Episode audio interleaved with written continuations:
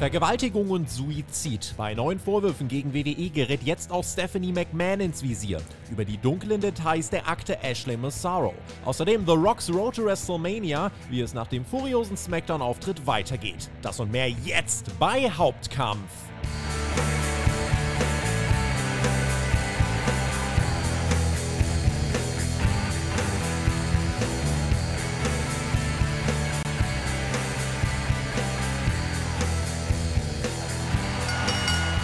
Eine neue Woche, ein neuer Rückblick, ein neuer Hauptkampf. Euer Wrestling Talk vom Spotfight Wrestling Podcast. Ich bin Tobi, freue mich sehr, dass ihr wieder mit am Start seid nach der, ich meine in der letzten Woche meistgehörten und meistgeschauten Hauptkampfausgabe aller Zeiten. Über 16.000 Aufrufe auf allen Plattformen, die wir dank euch erreicht haben. Vielen, vielen lieben Dank für diesen großen, großen Support. Wir bemühen uns hier weiter um gute Einordnung. Wir wandeln in so zwei Welten. Gruselige Details rund ums WWE-Regime auf der einen und spannende und emotionale Diskussionen rund um die Road to WrestleMania auf der anderen Seite.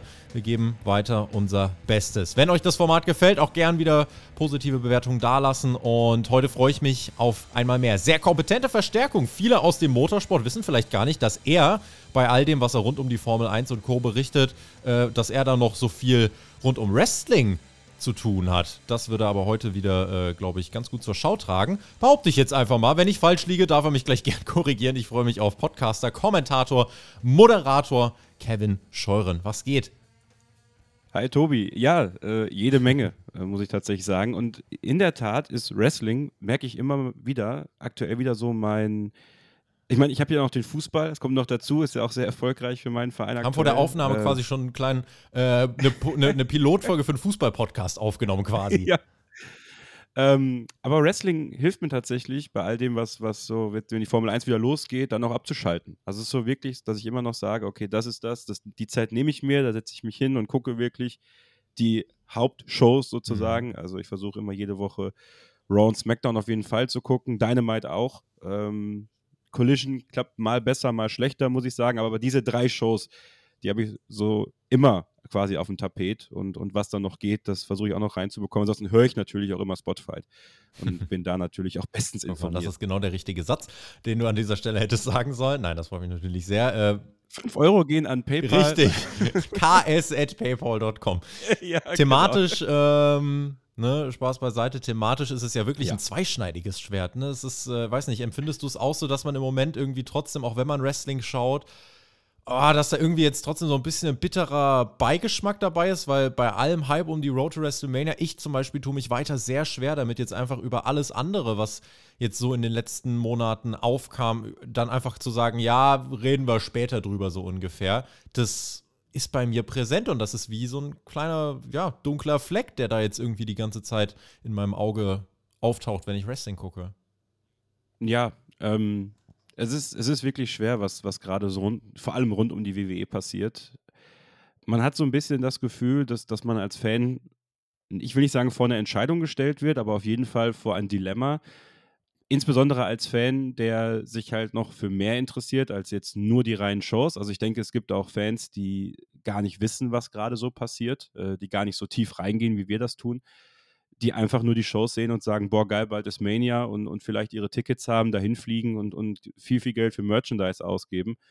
Und gleichzeitig gibt es die Fans wie uns, ähm, Beobachter, ähm, Kommentatoren ja auch der Situation, sage ich mal, die all diese Sachen ja auch irgendwo mitbekommen haben. Ja, also wir reden das, was heute, worüber wir heute größtenteils reden werden und, und was natürlich das Schockierendste rund um, um Ashley Massaro ist. Das ist meine Hauptzeit des Wrestling-Fan-Daseins, muss ich sagen, tatsächlich. So die Jahre 2005, 2006, 2007, mhm. das war schon so meine, meine höchste Zeit, sag ich mal. Und, und jetzt gerade gucke ich auch das Jahr 2005 auf dem Network nochmal nach. Also tatsächlich jede Raw, jede SmackDown, jeden Pay-Per-View quasi. Und, und da hat Ashley jetzt, jetzt vor kurzem erst Diva Search gewonnen. Und jetzt reden wir heute über etwas, was ähm, unvorstellbar ist, was eben immer dann doch auch mitschwingt. Also bei all dem, was ja auch passiert, muss man ja auch immer wieder die Frage stellen, gerade dass The Rock jetzt auch so prominent da ist, ähm, diese Benennung in, in das Board. Ich meine, ihr habt das ja auch schon besprochen. Ähm, ist das alles teilweise auch, um, um davon abzulenken, um diese ganzen Leute, die eben tiefer reinblicken möchten, so ein bisschen davon abzulenken und halt zu sagen, ja, schaut doch mal, The Rock ist da, wir müssen keine Fragen stellen, wir müssen jetzt hier nicht so auf Kritik machen mhm. und so. Mhm. Ähm, und das macht es dann schon schwer für jemanden wie, wie, wie, wie dich, wie mich, wie viele von euch da draußen, die eben Fragen haben und die diese Fragen auch geklärt haben möchten. Und ich glaube, was es braucht, und damit können wir ja gleich dann anfangen, und du hast sicherlich vieles vorbereitet und es gibt einfach so viel. Es braucht eine systemische Aufklärung von dem, was da passiert ist. Und die braucht es ganz dringend. Und das ist Chance, aber auch ganz, ganz großes Risiko für die WWE aktuell. Gehen wir in diesen ersten Block rein. Ich äh, muss tatsächlich sagen, ich habe so eine, eine Beobachtung. Äh, in Deutschland ist tatsächlich jetzt zu dem Vorfall, über den wir jetzt sprechen, Ashley Massaro, äh, nahezu nichts. Ich sage nicht gar nichts, aber nahezu nichts groß berichtet worden. Also hier im Hauptkampf, gerade was Podcasts angeht, äh, das erste Mal in einem öffentlichen großen Format im, im, im, deutschen Raum, dass wir jetzt mal ausführlicher drüber sprechen. Äh, korrigiert mich, wenn ich falsch liege jetzt. Würde ja keinem irgendwie in die Suppe spucken. Ähm, ich weiß nicht, aber inwiefern man jetzt hier sagen kann, dass einmal mehr so ein Phänomen der Trägheit einsetzt. Bei der Corona-Pandemie war das so, kennt jeder von uns. Äh, du kannst es auch auf politische Themen übertragen. Angriffskrieg Russland gegen die Ukraine, wollen wir jetzt gar nicht irgendwie so tief reingehen. Aber es sind einfach so Themen, die schockieren die sind präsent und dann nach einer gewissen Zeit, weil der Mensch ein Gewohnheitstier ist, gewöhnt man sich halt dran. So, Vorwürfe gegen Vince jetzt im Wrestling sind erschütternd, die neuen Details machen alles nur noch schlimmer, die machen nichts besser, die Lage verdichtet sich dort wirklich dramatisch, aber weiß nicht, wie es dir geht. Ich habe das Gefühl, gibt doch einen gewissen Teil, ich weiß nicht, ob es der Großteil ist, aber es gibt einen gewissen Teil von Fans, die dann jetzt denken, ja, reicht dann auch mal. So nach dem Motto, ja, schon tragisch, aber ja, mach da jetzt mal weiter, so ungefähr. Be beobachtest du das ja. auch? Erschreckenderweise ja. Ähm, man kann es sich eigentlich gar nicht vorstellen, aber ich glaube, dass gerade der Sport, und egal ob das jetzt in Anführungsstrichen echter Sport ist oder äh, Sports Entertainment, ist ja eine Form von Eskapismus. Und es passiert so viel Mist im Leben eines jeden einzelnen Menschen, ähm, dass eben solche Sachen wie äh, die von dir schon angesprochenen Tragödien, die in echt passieren und die, die im Sport dann auch noch passieren, so korrelieren, dass man halt sagt, okay, ich möchte zumindest, dass meine Unterhaltung, mein Sport, Sport und Unterhaltung bleibt und nicht äh, irgendwie zersetzt wird von all dem, was da so drumherum passiert. Und ich habe das Gefühl, dass die Müdigkeit auch darauf zurückzuführen ist, dass die Leute eben so zugeballert werden mit Informationen. Weißt du, also mhm. du hast ja mhm. überall deine Push-Nachrichten, du hast überall deine Möglichkeit, irgendwelche Nachrichten abzugreifen. Gute Quellen, schlechte Quellen, ihr kennt das Spiel. Ähm, und da habe ich dann tatsächlich, und das, das, das soll jetzt irgendwie nicht komisch klingen, aber habe ich natürlich auch irgendwo Sympathie für, für diese Leute, die genauso denken. Weil ich kann das auch nachvollziehen und ich kann mich in die Leute reinversetzen, aber trotzdem ist es unsere Aufgabe, finde ich, trotzdem diese Dimension aufzuzeigen. Und für die, die es interessiert und für die, die sich das anhören möchten, und ich glaube, es ist ganz, ganz wichtig, dass wir auch äh, so eine Art Triggerwarnung setzen, weil heute wird über vieles geredet, was vielleicht Leute von euch triggern ja. könnte dass trotzdem wichtig ist, dass man darüber spricht und dass man zumindest ein Forum hat, wo versucht wird, das Ganze so aufzudröseln, dass es verständlich ist und dass klar wird, welche Dimensionen das hat.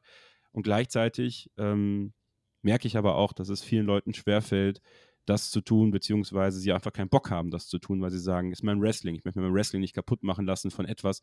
Die sind doch nicht mehr da, die Menschen. Der Vince ist doch weg, die mhm. Stephanie ist doch weg. Die sind doch alle weg. Ist doch jetzt alles gut. Ist doch The Rock ist doch jetzt da. So und äh, so einfach ist es aber leider. Das werden wir jetzt im Laufe der nächsten Minuten auch so klären. Die Triggerwarnung finde ich sehr äh, richtig. Ich verweise an solcher Stelle immer sehr gern, äh, gerade jetzt, egal ob das Menschen mit posttraumatischen Störungen sind, egal was, ich verweise an dieser Stelle gerne mal an Angebote zum Beispiel von der Deutschen Telefonseelsorge, nur weil da Telefon steht, ihr könnt mit denen auch chatten, ganz anonym. Also wer irgendwie jetzt mit negativen Gedanken kämpft oder wen das alles bedrückt und äh, das sagen wir nicht, weil wir hier so tun wollen, als wäre das ein bedrückendes Thema, nein, sondern weil das wirklich Sachen sind, die wirklich Menschen krass runterziehen können und die generell, ich arbeite mich jetzt dann auch seit ein paar Wochen durch, ähm, wo ich echt sagen muss, Leute, das, äh, das ist nicht ganz ohne. Worum geht es jetzt heute genau? Lass uns da einmal einsteigen. Ähm, die beste Freundin von Ashley Massaro. Wir haben über den Fall letzte Woche bereits geredet beim Hauptkampf. Ähm, Cara Pipia heißt die Frau. Sie hat in einem Interview bei Ashley Banfield für News Nation, US-Sender, ähm, sie hat neue Details zu dem Vorfall ausgepackt, der jetzt in diesen letzten Wochen immer wieder hochgekocht ist. Deswegen haben wir bei Hauptkampf auch letzte Woche drüber geredet. Vor ihrem Suizid im Jahr 2019 hat Ashley Mazzaro, äh, die bei WWE als Wrestler aktiv war, ähm, ja, angegeben, sie sei 2006 während einer WWE-Tour in Kuwait von US-Militärpersonal sexuell missbraucht worden. Und ja, bei dem, was ihre beste Freundin nun im Interview erzählt, ging es um dunkle, dunkle Details dazu. Nur mein erster Ausschnitt jetzt gleich zu dem, was da 2006 passiert sein sollte, denn noch äh, vor dieser ganzen Story um die Vergewaltigung geht es bereits um einen mutmaßlichen Medikamentenmissbrauch, der Miss Sorrow bereits zugesetzt haben soll, noch vor diesem Fall in Kuwait. Ich finde, das sind ganz wichtige Infos zum Grundverständnis, deswegen hören wir erstmal rein, was es äh, dort mit diesen ja, Medikamenten äh, auf sich hat. As I as I read the account, it seemed as though she was um sort of semi conscious mm-hmm. and paralyzed, meaning she Absolutely. knew what was happening but couldn't scream, couldn't move. Absolutely. Which is often a state um, right. of, of, anesthesiology. Right, know? that's um, right. Um, I, I, have my opinions on that as well. So um, when Ashley first started uh, working for the WWE, she told me uh, in the locker rooms, it was, it was like they handed out Soma like it was candy. Soma? Soma. It's a muscle relaxer. Okay. So it was what they would give the wrestlers when they were injured because there was no not wrestling. Sure. You had a broken arm, you're, you take a soma, you wrestle. So um, at that point, she had become addicted to somas. So she was already in this state. Um, and so whatever they administered to her rendered her helpless. Her body was useless to her, but her mind was there, and she she she saw what was happening. And she said to you she was raped and sodomized, sodomized in yes. that room That's multiple right. times. Mm-hmm ultimately, it's just hard to believe that she says the that a, a WWE executive carried her out of that That's room right. and yes. to her hotel room. That's right. Yes. Yeah. What he wrapped next? a blanket around her. He wrapped a blanket around her and carried her out because uh, she still when he came and and uh, got her, she was still limp. She still wasn't able to move her body on her own. Right. Um das nochmal kurz zu übersetzen. Also es geht dort um äh, ein Medikament, was bei WWE so schon verschrieben worden ist, äh, like Candy, wie Süßigkeiten, so hat es die Freundin beschrieben, ähm, sodass Ashley Massaro ohnehin damit schon äh, gewisse Nebenwirkungen hatte. Und dann geht es um diesen Vorfall.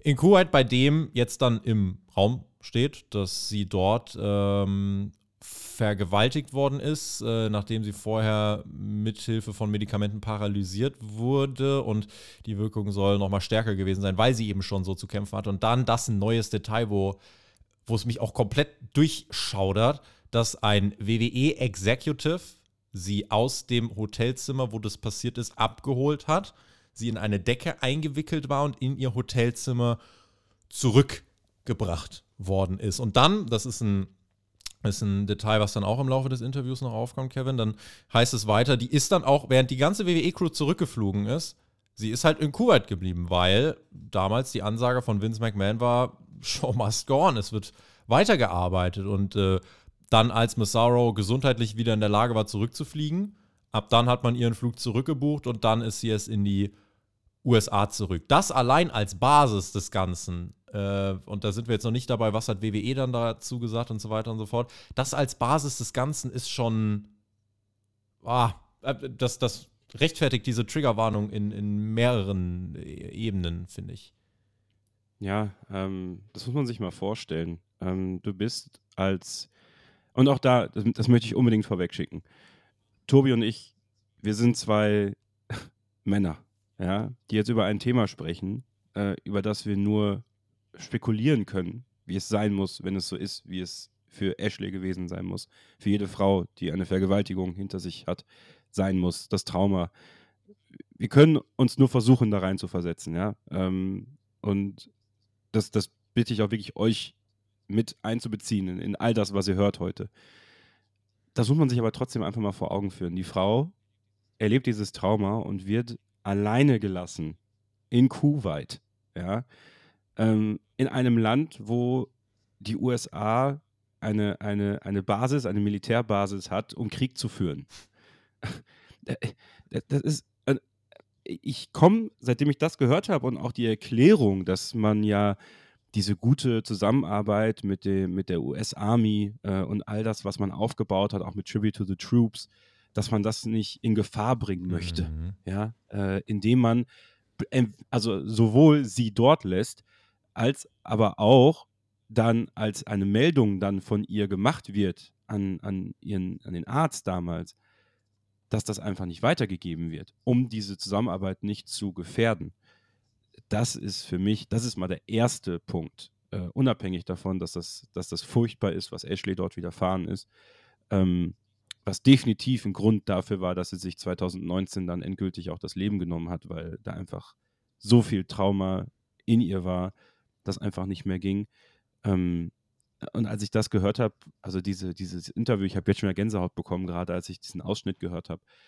Dieses Interview hat mich so tief berührt tatsächlich, weil er, es ist eine Freundin gewesen, die der Ashley sich anvertraut mhm. hat. Und all das, was sie erzählt hat, das konnte man spüren, das konnte man fühlen, die Wut, die auch damit reinschwingt. Also es hat nicht die Freundin da gesprochen, es hat Ashley eigentlich gesprochen. Und das ist halt so, so krass, wenn man sich das so, so, so vorstellt, dass, dass da einfach ein Executive kommt, wer auch immer dieser Executive war, das wissen wir ja nicht, der sie dann da rausholt aus diesem Raum in eine Decke eingehüllt. Das ist doch, das ist wie in einem schlechten Film. Man kann sich nicht vorstellen, dass das nicht quasi Teil der Entertainment Portion of the Evening ist, sondern dass das was ist, was im echten Leben passiert ist.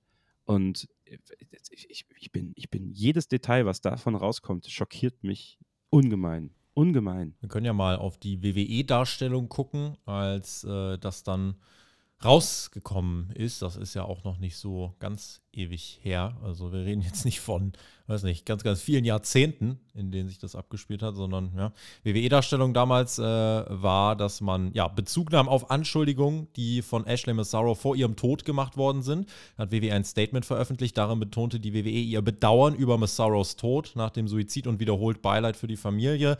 Die Organisation hat klargestellt, dass weder Vince McMahon noch das Management von WWE jemals von Ashley Massaro oder jemand anderem darüber informiert worden sind, dass sie während eine äh, Tour im Jahr 2007 äh, auf der US-Militärbasis in Kuwait sexuell angegriffen, betäubt, vergewaltigt oder sodomisiert wurde. WWE fügt hinzu, dass Massaro solche Vorwürfe ähm, oder hätte sie solche Vorwürfe geäußert, dann wäre man unverzüglich mit den zuständigen Kommandanten in Verbindung getreten und hätte das gemeldet. Weiterhin betonte WWE, dass es nie ein Treffen mit Vince McMahon, Kevin Dunn, John Laurinaitis oder anderen Unternehmensleitern oder Executives gab, in dem Ashley Massaro gesagt wurde, sie solle die Behauptung verschweigen. Und darüber hinaus hat WWE enthüllt, sogar im Oktober 2018 habe sich Ashley Massaro ähm, mit einer E-Mail bei WWE entschuldigt. Das war, nachdem eine Klage abgewiesen worden ist, in der sie beteiligt war. Sie hat sich ähm, reumütig gezeigt, hat ähm, im Endeffekt gesagt, ja, sie war Teil einer Sammelklage weil sie ihr Anwalt dazu gedrängt hat und sie hat betont, wie dankbar sie gegenüber WWE ist. Aufrichtige Reue gegenüber Vince McMahon, Stephanie McMahon, Triple H und Kevin Dunn. Und ja, das war im Oktober 2018. Im Mai 2019 nimmt sie sich das Leben. Wir hören auch gleich, du hast es gerade schon angeschnitten, äh, du hast gesagt, ja, das wird für ihren Tod äh, definitiv eine Rolle gespielt haben. Das kann sich jetzt jeder selber zusammenpuzzeln. Ne? Also inwiefern das zusammenpasst. Im Oktober 2018 macht WWE quasi dann das äh, Kapitel zu und auch Ashley macht das Kapitel zu und ein paar Monate später nimmt sie sich das Leben. Wir hören mal, was jetzt im Interview von der Freundin über diese Vorfälle und über den Nachgang zu den Vorfällen erklärt wird. Und ähm, ja, behaltet mal kurz die WWE-Darstellung im Kopf. Wir hören, was die Freundin, die beste Freundin von Ashley Massaro dazu sagt. Vince had his daughter, Stephanie McMahon, take his place because she was a female, a woman, and it, he, to make Ashley comfortable, and and they they just they just played with her.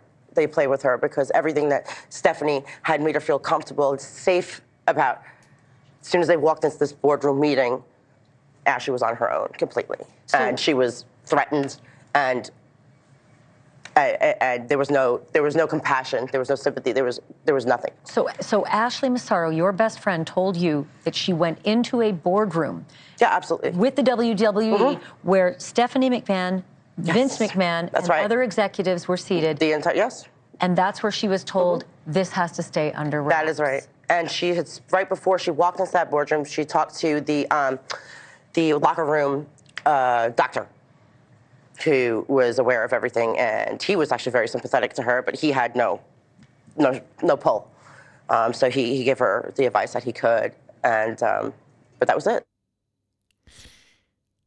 Um das jetzt dann noch abzurunden, den, den Teil zumindest, äh, Kevin, ist jetzt, kann man jetzt sagen, ja, das könnten ja Behauptungen sein. Generell am Ende dieses Blogs wollen wir auch über das nochmal reden, weil es ja weiter auch einige gibt, die sagen, ist ja gar nichts bewiesen. Ähm, John Laurinaitis, der ja auch in der Klage von äh, Jenna Grant gerade mit äh, angeklagt ist, mit Vince McMahon und mit WWE, der hat, äh, da haben wir auch bei Hauptkampf drüber gesprochen, über seinen Anwalt erklärt, anders als die WWE-Darstellung, wusste man von dem, was dort passiert ist. Das heißt, nicht genau. nur die Freundin von Ashley Massaro sagt das, sondern John Laurinaitis, wirklich über Jahre die rechte Hand von Vince McMahon, hat gesagt, ja, wir wussten das. Und damit hat sich Laurinaitis mit seinem Anwalt, äh, sie haben sich dann dagegen positioniert. Also die Kurzfassung von generell der Positionierung von John Laurinaitis ist, er habe das quasi mit ansehen müssen äh, und, und äh, verurteilt das auch. Nicht so, dass er Vince McMahon schützt oder WWE schützt in diesem Fall. Und da puzzelt sich ziemlich beängstigendes Bild zusammen, was auch zeigt, warum es jetzt hier nicht nur um eine Person geht, nur um Vince McMahon. Wir haben jetzt gerade von diesem Boardroom-Meeting gehört, wo man quasi Ashley einbestellt hat oder wo man mit ihr drüber gesprochen hat, wo ihr gesagt worden ist, ähm, man soll jetzt von diesem einen Vorfall sich nicht irgendwie runterziehen lassen, was äh, makaberer geht es ja gar nicht, ist eine Untertreibung. Ähm, man solle sich davon nicht runterziehen lassen, von dem einen schlechten Vorfall nicht die gute Beziehung aufs Spiel setzen. Und die Freundin hat erklärt, sie war alleingelassen. Ich, du hast auch gerade schon gesagt, es ist unf unfassbar schwierig, sich auch nur im Ansatz in diese Lage rein zu versetzen. Du bist ja alleine gegen, so wie sich das anhört, ein ganzes System, oder nicht? Ja, vor allem passiert da wieder was, was, was niemals passieren darf, nämlich dass die Frau, der das widerfährt, in eine Schamrolle gedrängt wird. Ähm, und das ist ja ganz offensichtlich passiert, weil vielleicht muss man, muss man da nochmal auch einen Schritt zurückgehen. Als Ashley aus Kuwait wiederkam, wurde sie von Dr. Rios, das war damals der leitende Arzt bei mhm. WWE, äh, untersucht. Und äh, auch da hat sie sich ihm anvertraut. Ja, und Dr. Rios ist dann zu John Laurinaitis gegangen und hat das gemeldet. Und äh, so kam John Laurinaitis ja erstmal an die Information, mhm. dass, das, dass das passiert ist. Und ähm, ja, er hat dann eben auch ja, im Grunde genommen genau das ja angedeutet auch, ne, dass es besser wäre, es nicht äh, zu melden, eben aufgrund der Partnerschaft, die man hat mit der, mit der US-Armee. Und was Vince McMahon dann macht, ist natürlich, äh, man kann es nicht anders nennen, es ist, es ist einfach dreckig. Ähm, er schickt quasi seine Tochter vor, ähm, unter dem Vorwand, dass sie ja eine Frau ist und dementsprechend ja besser mit äh, Ashley darüber reden kann und so. Ähm, aber was dahinter steckt, weil Stephanie McMahon bekannt ist als jemand, die immer die Company-Line verfolgt hat. Für Stephanie McMahon stand die Company immer über allem. Da konnte passieren, was will. Die Company muss bestehen bleiben. Das ist Papas Company, das ist unsere Company. Die WWE muss bestehen bleiben, es muss sicher bleiben, es muss klar sein. Ashley Massaro wurde in einen Kampf geschickt, den sie nie gewinnen konnte.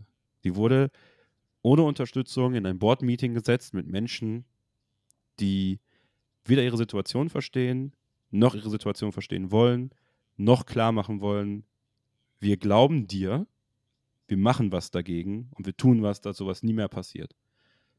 Im Gegenteil. Sie wurde quasi in dieses Board-Meeting geschickt und sie wurde komplett allein gelassen, weil natürlich sich Stephanie nicht, selbst, da kann sie Frau sein, wie sie will, sie wird ihrem Vater nicht ins Rücken, in den Rücken fallen in so einem Meeting. Und wenn man das so hört, ist, das, ist es einfach ein, ein, ein systemischer Kreisel, der da aufgebaut wird bei WWE, der so eng geflochten ist, ein, ein Netz, was so eng geflochten ist, wo nichts durchkommen kann, was quasi das ganze Konstrukt in Gefahr bringt, weil dann wird halt eine Person als, als quasi als Spielfigur hingestellt, um zu sagen, okay, wir, wir tun so, als ob wir gerade was Gutes tun, aber im Grunde genommen spielen wir mit dir, weil du vertraust dich ihr dann an, Stephanie sagt, ja, nee, ne, so, wir, wir finden dann einen Weg und sowas. Und am Ende sitzt du in diesem Board-Meeting und du hängst wieder da in der Luft und, und musst dir da was anhören. Äh, das ist unfassbar. Es ist wirklich, es macht mich wütend, es macht mich traurig, weil, und ähm, ich habe jetzt just heute noch äh, Wrestling Observer Radio gehört äh, mit, mit Garrett Gonzalez und Dave Meltzer und ähm, ich glaube, dass diese Information viele Leute bei WWE schockieren wird. Weil Stephanie McMahon von so vielen Leuten richtig hoch angesehen das, das, wär, das wäre, das wäre nämlich jetzt meine Anschlussfrage gewesen. Ja. Übrigens, äh, nochmal, das, ja. ich habe gerade einmal 2007 gesagt, äh, statt 2006, also der Vorfall fand äh, 2006 äh, statt in Kuwait.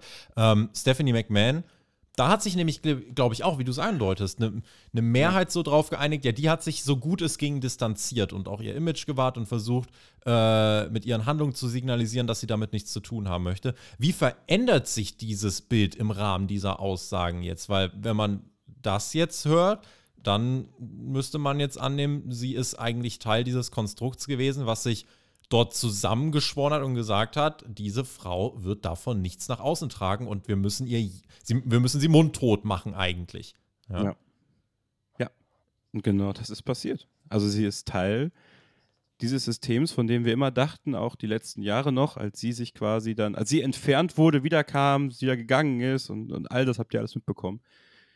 So sie, wie, es ist so ein bisschen so, sie war, wenn man so will, die gute McMahon ja, äh, wo man noch dachte, die hat Rückgrat, die, die, hat es, die macht es gut, die meint es ernst.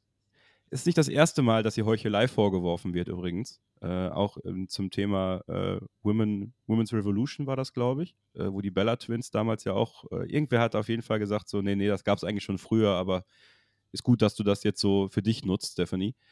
Ähm, und da wird auch in gewissen Teilen so ein bisschen ein Schuh draus, ne? Also ähm, wenn man das Ding jetzt mal ein bisschen weiterspinnt, ist natürlich Stephanie McMahon eine derer, die Vince extrem gefährlich werden könnten. Sollte sie tatsächlich mal auspacken. Weil ich glaube, dass Stephanie viel, viel mehr weiß von dem, was Vince auch so getan hat über die Jahre, als, als wir alle glauben. Und da ist es natürlich gar nicht so doof gewesen von Vince, sie quasi vor die Tür zu setzen. Weil er weiß ja, dass sie Company Line fährt. Das heißt, er wird ihr schon, sie wird ihm schon nicht in den Rücken fallen aber dann ergibt vieles von dem, weil dieses ganze Kartenhaus in den letzten Jahren ja extrem zusammengefallen ist für Vince. Er hat ja versucht, das Board of Directors auch so hinzubiegen, muss man ja schon fast mhm. sagen, dass es ihm zum Vorteil kommt. Dann kommt eine Michelle Wilson wieder zurück, ein George Barrios kommt zurück, Stephanie wird weggeschickt, Hunter da bleibt. werden die 80% Stimmanteile zu vollstem so. Machtmissbrauch benutzt in dem Fall. Ey. Ja, das ist ja, das ist, das ist kriminelle Energie. Also wir reden hier jetzt nicht mehr über einen Lusttäter oder sowas, wir reden hier jetzt über kriminelle Energie, äh, die da herrscht und Kalkül und all das, was passiert, hat in erster Linie Plan. über einen Menschen, glaube ich, und das ist ja so ein bisschen das Phänomen Vince McMahon, ein Menschen, der sehr fest davon überzeugt ist, dass er über den Dingen einfach steht, dass gewisse Richtig. Grundsätze für ihn einfach nicht gelten. Und natürlich, es ist jetzt gerade alles ja. wieder viel Anschuldigung gegenüber Vince McMahon, aber das sind jetzt Sachen, die denken wir uns jetzt nicht aus, weil wir jetzt gerade sagen, wir haben jetzt mal einen bösen Willen, sondern wir puzzeln jetzt im Endeffekt halt diese ganzen Sachen, die rauskommen, ähm, zusammen. Und natürlich wägen wir, wägen wir auch ab, aber ich, ich finde es schwer, wenn man diese ganzen Sachen zusammenpuzzelt, finde ich es ganz schwer daran festzuhalten, zu sagen, ja, aber muss ja erstmal was, muss ja erstmal was rauskommen, muss ja erstmal was bewiesen werden, so ungefähr. Finde ich. Aber weißt du, was das Problem ist? Und da bewegen wir uns immer in diesem Fall. Es sind ja vor allem Männer, die versuchen dann noch verteidigende Worte zu finden. Zu 95 Prozent sind das Männer. Ja. Ja. Also es ist doch, es kann mir keiner sagen, dass wenn man wirklich mal den Schwanz in der Hose lässt, ja, um es mal so plakativ zu sagen, und das Hirn einschaltet, dass man das verteidigen kann, was da passiert ist. Ja, die Frau wollte das doch. Oder äh, sie hat doch auch die Somas genommen. Und sie hat doch auch dann, hat, wollte doch auch weiter nach oben. Und sie hat doch was mit ihm auch gehabt. Das, kann doch, das, ist, das ist doch nicht ernsthaft das Argument, wenn ein Mensch, der seine Macht klar missbraucht hat, über Jahre hinweg, über Jahrzehnte hinweg, wir können noch so weit zurückgehen. Wir können über Rita Chatterton sprechen, die äh, Schiedsrichter, die Ringrichterin, die auch klar gesagt hat, der Mann hat mich vergewaltigt.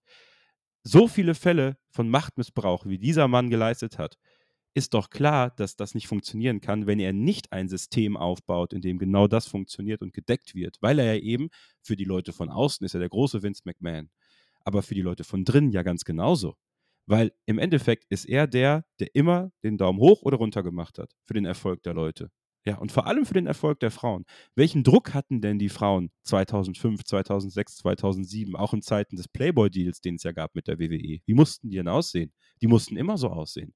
Heute, heute haben wir mal Frauen, die auch außerhalb dieser Norm sind, die WWE aufgebaut hat über Jahre. Aber wie schwer war das für diese Frauen? Auch für die Männer. Natürlich war es auch für die Männer schwer.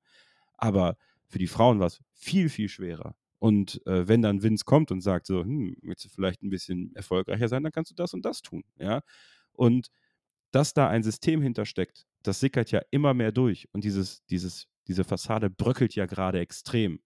Und dann noch zu sagen, ja, es muss doch was bestätigt werden, es muss doch was, äh, es muss doch was bewiesen werden und Leute, wirklich, also das macht mich, macht mich rasend, wenn ich da noch äh, Leute höre, die, die ihn versuchen zu verteidigen und, und zu Stephanie vielleicht nochmal ganz kurz ich glaube, was das Problem bei Stephanie McMahon ist, ist, dass sie nach außen hin auch so aufgebaut wurde in den letzten Jahren, dass sie eben die taffe Frau ist, die sich durchgesetzt hat und die, starke Persönlichkeit hat und die auch den, die richtigen Ziele und die richtigen Werte verfolgt. Ja, also das ist genau das mit Connors Cure.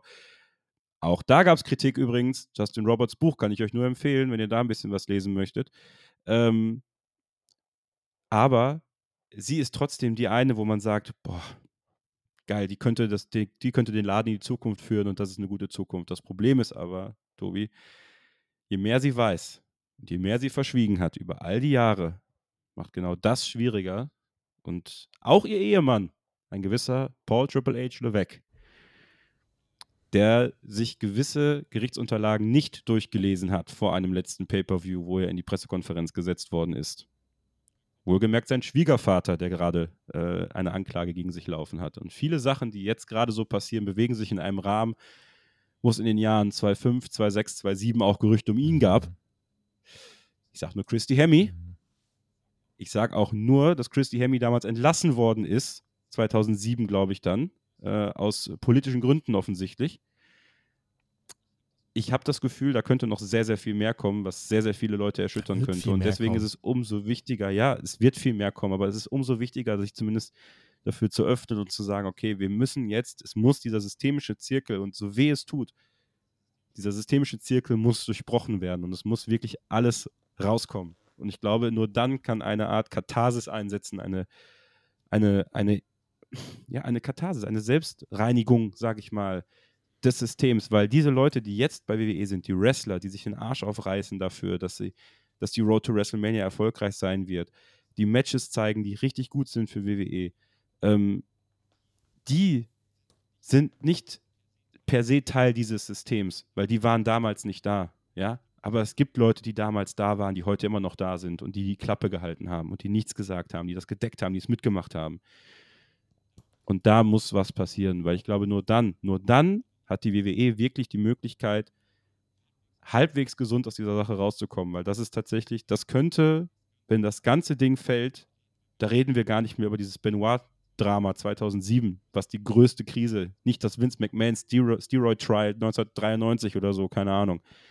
Dann ist das jetzt die größte Krise, die WWE durchleiden muss, wenn, äh, wenn da alles wirklich den Bach untergeht. Und da, da habe ich äh, da Gnade denen allen, die da zu viel wissen und zu viel nicht gesagt haben, echt Gott, dass, äh, dass das gut für sie ausgeht. Wirklich. Weil da sind einige Menschen, die Schicksale auf dem Gewissen haben, die Gesundheit auf dem Gewissen haben, mentale und physische, die, ähm, glaube ich, nicht gut schlafen zurzeit. Boah, ich bin, tut mir leid, ich rede echt das, viel, aber es ist sind, so viel, ja, was, was mit. Überhaupt kein Vorwurf. Das ist natürlich was, was, äh, was einen beschäftigt, wo man sich auch viele Gedanken macht. Ich habe gleich noch einen, einen, einen, Schnipsel, habe ich gleich noch, wo ich dann auch sage, als ich den gehört habe, habe ich mich auch erstmal äh, zwei, drei, vier Minuten aufs Bett gesetzt und äh, gedacht, boah, Freunde, was, was ist hier eigentlich los? Äh, vielleicht noch als kleine Einordnung, ne? wir reden von 2006, da war der Vorfall. Wenige, wenige Wochen später gab es dann dieses Board-Meeting und ich sag mal so, das ist in der Zeit äh, der Tod von Eddie Guerrero, ja, dann äh, dauerte es nicht allzu lang, ähm, dann der tragische, beziehungsweise unfassbar äh, schlimme Vorfall einfach um Chris Benoit. Und natürlich ist, glaube ich, dann zu dieser Zeit hinter den Kulissen gerade die Führungsriege und äh, auch die McMahon-Familie, die wussten, und damals war das noch nicht TKO, damals war es das Familienunternehmen WWE 2006, 7, 8, die sind zusammengerückt, weil sie wussten, nach diesen zwei Skandalen, wenn jetzt noch sowas rauskommt, also Ne, wenn wir jetzt mal annehmen, dass das jetzt nicht irgendwie die Freundinnen und Ashley Massaro einfach ausdenken, sondern wenn da was dran ist, dann kann ich mir schon vorstellen, dass die sich damals bei den McMahons zusammengeschworen haben und gesagt haben, wir müssen alles Mögliche unternehmen, dass nichts dergleichen rauskommt, weil das hätte die Company wirklich ans Ausbringen können. Das hätte die Company wirklich komplett ans Ausbringen können. Jetzt mittlerweile ähm, ist das noch was ganz anderes. Jetzt ist Teil von TKO. Warten weiter drauf, bis Ari Emanuel, äh, Mark Shapiro, wie sie das heißen, bis, bis die irgendwas mal sagen, weil die haben im Moment noch gar nichts gesagt. Die sind wirklich absolut ruhig. Das ist Schweigen der Lämmer. Ähm, Aber weißt du, weißt du, wer auch ruhig war? 2005, 2006, 2007? Jeder der Großanleger bei WWE, die immer bei diesen Quartalsmeetings da in ihren Telefonkonferenzen sitzen. Da ist keiner mal auf die Barrikaden gegangen und hat mal die ernsten Fragen gestellt. Weißt du, da werden dann immer, und das finde ich halt wirklich so, da werden halt die Melzers und Wade Kellers und so, werden in, in, ins schwarze Licht gestellt, von wegen, das sind die, die äh, das Wrestling-Business kaputt machen möchten. Das waren aber die einzigen, die dann auch mal Fragen gestellt haben. Ja, die konnten sie zwar nicht am WWE selber stellen, weil WWE natürlich nicht will, dass diese Fragen oder dass diese Outlets quasi Fragen stellen, aber jeder Anleger, der damals da saß und das mitbekommen hat, ähm, der da was von gehört hat und ich bin mir sicher, dass da auch damals, ich kann mich natürlich jetzt nicht mehr dran erinnern, aber dass das damals nicht auch schon mal irgendwo Teil äh, einer, einer Unterhaltung war oder sowas. Und TKO jetzt, das ist ja auch eine wilde Geschichte, ne? dass sich weder Ari Emanuel noch Mark Shapiro geäußert haben dazu. Ähm, zeigt ja eigentlich auch, dass das, es ist ja verrückt, dass das einzige Druckmittel, was kam, war, dass Slim Jim äh, die Royal Rumble Werbetrommel nicht rühren wollte. Äh, und da haben sie dann mal reagiert. Aber jetzt ist Ruhe, es ist immer Ruhe und ähm, das ist, ganz, ist ein ganz krasses Alarmsignal eigentlich auch für dieses Unternehmen. Aber wenn man ehrlich ist, ne, ich meine, du hast einen Dana White auf der anderen Seite bei der UFC sitzen, der darf auch noch Sachen machen.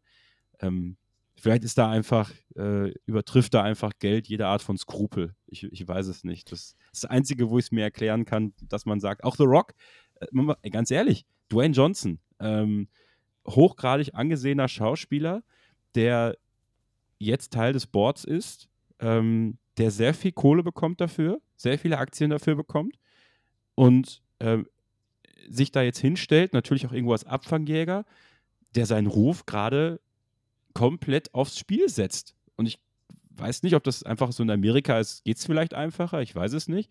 So nach dem Motto, ich habe nichts gesehen, ich habe nichts gehört, also weiß ich auch nichts, also mache ich meinen Job.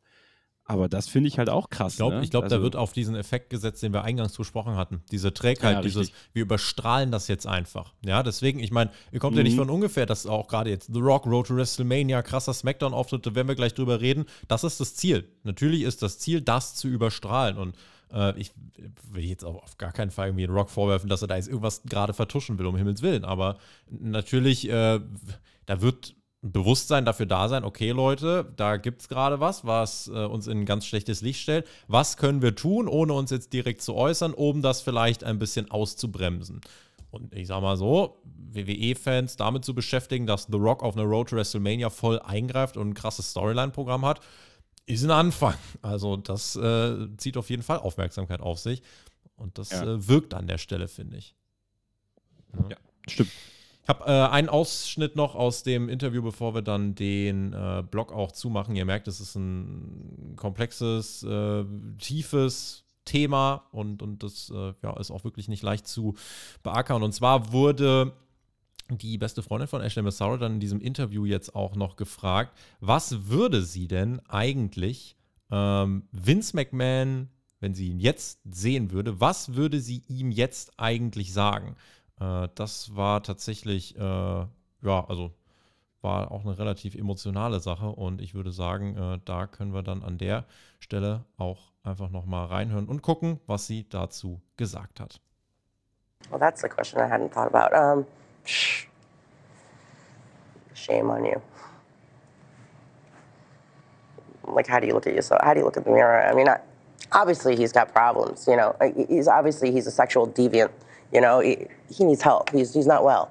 So uh, the, the problem is, is that people with that kind of uh, sickness and, and mindset and, and power are, why do they why do they thrive for so long? Why why doesn't anybody stand up? Why are there so many people in that company aware of what's going on to hold these women, women who, who, who keep committing suicide year after year after year, and nobody stands up and says anything? No one tries to protect these young women. Why? Because it's not just Vince; it's the whole freaking company. Do you think that what happened um, to Ashley, as she recounted to you, do you think that contributed to her suicide? Ninety-nine percent, absolutely. Das finde ich, wüsste ich jetzt auch gar nicht, was ich dann danach jetzt noch irgendwie groß zusammenfassen und sagen sollte. Das bringt es für mich eigentlich auf den Punkt ähm, und macht für mich wirklich einen Haken an diese gruseligen neuen Insights, Details, die da jetzt rausgekommen sind, rund um Ashley Massaro, rund um WWE, rund um diese Vergewaltigung und ja auch rund um diesen Suizid im Jahr 2019. Ähm, ich möchte mich noch dem anschließen, was du gesagt hast. Ich ja, wünsche mir einfach, dass das lückenlos, das hat einfach was mit, ja, weiß nicht, das ist man, das ist man den Leuten einfach schuldig. Äh, teilweise, ja. dass sie auch nicht, den Leuten, die nicht mehr leben, ist man schuldig, dass das aufgeklärt wird. Und ähm, es ist kein Zufall, dass jetzt da mehr Details rauskommen. Da werden mehr Sachen jetzt rauskommen. Ob jemals alles rauskommt, das kann kein Mensch jetzt sagen. Aber ich finde, wenn man sich das jetzt gerade nochmal anhört, Respekt, wie sich die Freundin gehalten hat, tatsächlich. Also äh, könnte man ja noch deutlich ausfallender werden, sage ich mal. Aber ich finde, man merkt wirklich, wie nah ihr das geht ähm, und, und ja, wie viel da brodelt. Und das äh, ist schon, ja, erfordert viel Mut, äh, viel, viel Courage, da jetzt auch so äh, sich da nochmal hinzusetzen und sich da nochmal mit allem da ja, ausfragen zu lassen. Aber ja, das war euer Top-Thema in dieser Woche und ich hoffe, wir haben das sonst soweit gut eingeordnet. Ähm, wenn, du, wenn du noch irgendwelche finalen Worte zu diesem Blog hast, dann äh, darfst du das sehr gern tun, während ich mich jetzt irgendwie versuche, mental schon mal darauf vorzubereiten, dass wir gleich schön Road to WrestleMania mit The Rock besprechen dürfen. Ruhe in Frieden, Ashley Massaro. Damit in den zweiten Block dieser Ausgabe wollen wir doch was tun und das passt doch jetzt gerade ganz gut. So, jetzt kommt der komplette Überschwung. Ne? Ich habe mir ja in Las Vegas eine Flasche Terramana geholt. Ja, das ist doch dieser wunderbare Tequila von The Rock. Und ich meine, wenn ich jetzt, wann dann? Ja, ich muss, also müssen wir jetzt mal, muss ich jetzt mal mir ein kleines, nach diesem Thema auch gerade und, und auch vielleicht, ja, trinken wir einfach auch auf Ashley Massaro äh, und auf, auf das, was sie ja, vielleicht auch jetzt im Nachhinein noch äh, für sich verbuchen kann, nämlich dass eben, dass vieles von dem aufgeklärt wird, was passiert ist. Ähm, The Rock möchte ja, dass man mit diesem, mit diesem Getränk auf, auf, die, auf die besonderen Menschen und auf die besonderen äh, Begebenheiten trinkt. Und vielleicht ist diese Aufklärung und das, was jetzt passiert, so eine besondere Begebenheit. Deswegen wollen wir mal so ein, so ein Rocky Tequila. Ne? Schenke ich mir jetzt mal ein. Cheers an der Stelle. Guck mal. Äh, ich äh, trinke keinen Tequila, äh, sondern habe auch was Klares neben mir, aber es ist äh, Wasser. Das manchmal nach solchen Thematiken denke ich mir aber auch, äh, ja, wäre gut, jetzt gerade weniger im Kopf zu spüren teilweise, weil das echt, ähm, weil das einen mitnimmt. Aber ja, wir machen jetzt den Switch. Äh, wer bei den Timestamps bis jetzt hier vorgespult hat, hallo, herzlich willkommen bei dieser Ausgabe von, von Hauptkampf. Ähm, The Rock SmackDown. Äh, ich habe ein paar Details beobachtet, über die ich gleich äh, sprechen möchte. Aber er hat ja im Endeffekt äh, nochmal klar gemacht, er ist jetzt äh, High Chief in der Bloodline. Dürfte irgendwie, weiß nicht, Tribal Chief ist dann, glaube ich, immer noch die Eins. High Chief ist dann äh, wahrscheinlich im Stammbaum gerade noch die zwei. Aber auf jeden Fall hat The Rock ja in diesem Segment gezeigt, dass er weiter einfach am Mikrofon die, die, charismatischste Erscheinung ist, die wahrscheinlich jemals an ein WWE, WWF-Mikrofon getreten ist. So charismatisch, dass sie alles eigentlich dazu designt haben, dass The Rock ausgebuht wird. Er am Ende der Promo aber trotzdem eigentlich von einer kompletten Halle komplett abgefeiert wird. Ähm, ja, das ist das Phänomen Dwayne The Rock Johnson. Fand die SmackDown-Promo wirklich, äh, wirklich stark. Wie hat dir das Segment bei SmackDown gefallen? Ich glaube übrigens auch, dass das quotentechnisch äh, ziemlich gut abräumen könnte. Ja, definitiv. Und äh, was mir gefallen hat, es war nicht Dwayne Johnson, der da geredet hat, sondern es war The Rock. Und ja. ähm, da wieder beim Thema Eskapismus. Ähm, das ist der The Rock, den ich liebe, weißt du? Das ist der The Rock, dem man einfach zuhört, ähm, der, der, der Heel Rock hier auch. Also äh, es hat mir auch gefallen, dass man jetzt den Weg dann doch geht und sagt, okay, wir lassen dich jetzt äh, komplett Heel turn und du bist jetzt erstmal Teil der Bloodline. Das erstmal besprechen wir gleich noch. Ähm, ich fand die Promo sensationell, weil einfach so viel dabei war. Ich glaube tatsächlich auch sehr viel persönliche Enttäuschung über die, die Reaktion auf ihn. Ich glaube, so ein The Rock, so ein Steve Austin, obwohl The Rock, glaube ich, noch, noch viel mehr als Austin, ähm, der, sind, der ist wie so ein Fernsehkoch. Äh, wenn der Fernsehkoch dafür kritisiert wird, dass das, was nicht schmeckt, äh, dass da etwas nicht schmeckt, was er gemacht hat, dann wird er ganz piefig. Und äh, ich glaube, dass, dass Rocky mit der Reaktion nicht gerechnet hat. Er nämlich so ein bisschen an den Royal Rumble vor einigen Jahren, als er ja Reigns Hand gehoben hat und ausgebuht wurde wie doof. Äh, und da auch schon so ein bisschen irritiert geguckt hat. Ähm, und das gleiche jetzt schon wieder. Äh, aber ist gut, weil sie nutzen das jetzt und ich glaube, dass es gerade der richtige Weg ist, den sie gehen, um, um The Rock den Leuten nicht komplett zu verleiden. Im Gegenteil, jetzt was aufzubauen, was sogar dafür sorgen wird, dass The Rock, wenn das alles mal auserzählt ist, so glaube ich zumindest, wieder als absoluter Strahlemann da stehen wird. Und äh, sie haben, glaube ich, sehr gut reagiert. Ich weiß nicht, ob das, was jetzt gerade passiert, schon Teil des Plans war, als sie Rock quasi reingeholt haben in diese Story. Aber wenn sie das quasi jetzt on the fly so ein bisschen umgeändert haben, umgeschrieben haben, dann haben sie so viel richtig gemacht, weil diese Promo hat einfach alle gut aussehen lassen. Tatsächlich auch Roman Reigns und Paul Heyman, ähm, die ja neben The Rock dann doch wie kleine Schuljungen aussahen, als er plötzlich loslegte in seinem Versace-Hemd. Ähm, und, äh, Style Points an der Stelle. Ja, mega. Also genau diesen The Rock, weißt du, der die Sonnenbrille nicht absetzt, der das Hemd äh, kaputt geschnitten hat, das Versace-Hemd, äh, und halt einfach die Promo macht, die, die gemacht werden musste, um ein Statement zu setzen für die Road to WrestleMania und, und einfach auch ins, bei SmackDown, bei seiner Show auch noch. Ähm, ja, das hat einfach alles gepasst und das hat mich sehr, sehr gut unterhalten. Hätten ja auch viele nicht mehr gedacht, äh, dass man diese Version von The Rock im Jahr 2024 so im TV nochmal sehen würde. Aber ja, da ist er und äh, in all seiner Pracht überzeugt er uns wieder mit dem, was äh, ihn auszeichnet. kleiner Nebensatz von dir, du glaubst nicht, dass es geplant ist, will hier nochmal einschieben. Im Endeffekt total egal, ob es geplant ist oder nicht, solange das Endergebnis uns jetzt abholt. Das ist einfach nur nochmal, um auch den Punkt aus der letzten Woche zu unterstreichen. Ich habe ganz spannende Details mitgekriegt. Ähm, das sind auch äh, Details, die jetzt nicht nur mir aufgefallen sind, sondern da haben sich jetzt schon viele Fans drüber diskutiert, äh, haben schon viele Fans drüber diskutiert. Denn The Rock hat in seiner Promo so ein paar ja, so, so ein paar kleine Easter Eggs vielleicht eingebaut. Oder es sind alles Zufälle. Kannst du uns natürlich gleich gerne einmal aufschlüsseln. Einmal, als The Rock ähm, seine Line bringt von wegen You don't understand that because you're spoiled, entitled, little crybaby bitches. In diesem Moment hat er auf die komplette Bloodline geschaut. Und es ist in diesem Satz generell eine sehr lange Pause drin gewesen. Und wenn man da sich nochmal Bild und Ton und alles zusammen anschaut, finde ich, äh, darf man da durchaus was reininterpretieren. Danach natürlich die Zeile, über die jeder gesprochen hat. The Rock wird sicherstellen, dass dir bei WrestleMania alles genommen wird.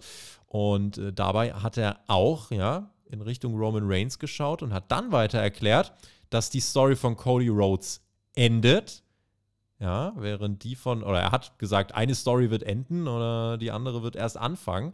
Und ich finde, daraus kannst du auch ableiten, okay, die Story von Cody Rhodes, die wird wahrscheinlich enden bei WrestleMania, von wegen, er gewinnt den Titel. Und wenn er sagt, Roman und Rocks Story beginnt erst, meint er vielleicht nicht das Tag Team, sondern die Fehde. Und ich finde, das ist auch noch ganz spannend. Und nachdem die Promo vorbei ist, ähm, gibt es natürlich, also das Wort Loser wurde im, Pro, äh, im Promo-Verlauf auch aufgegriffen. Und natürlich kann man jetzt überlegen, ist äh, The Rock einfach großer Fan von Bullet Club Gold und sagt Guns ab? Oder war das tatsächlich ein L für Loser, was er mit der Bloodline nach oben hebt, um zu zeigen, ja, was seid ihr eigentlich für Lappen? Ja, Kevin, was sagst du? Sind das alles Zufälle, diese Beobachtung? Oder ist das vielleicht ein ja, geschicktes und vielleicht auch gar nicht mehr ganz so subtiles äh, Einweben ja, eines The Rocks, der diese Bloodline zusammen mit Cody im geschickten Spiel von innen heraus zerstören und manipulieren könnte?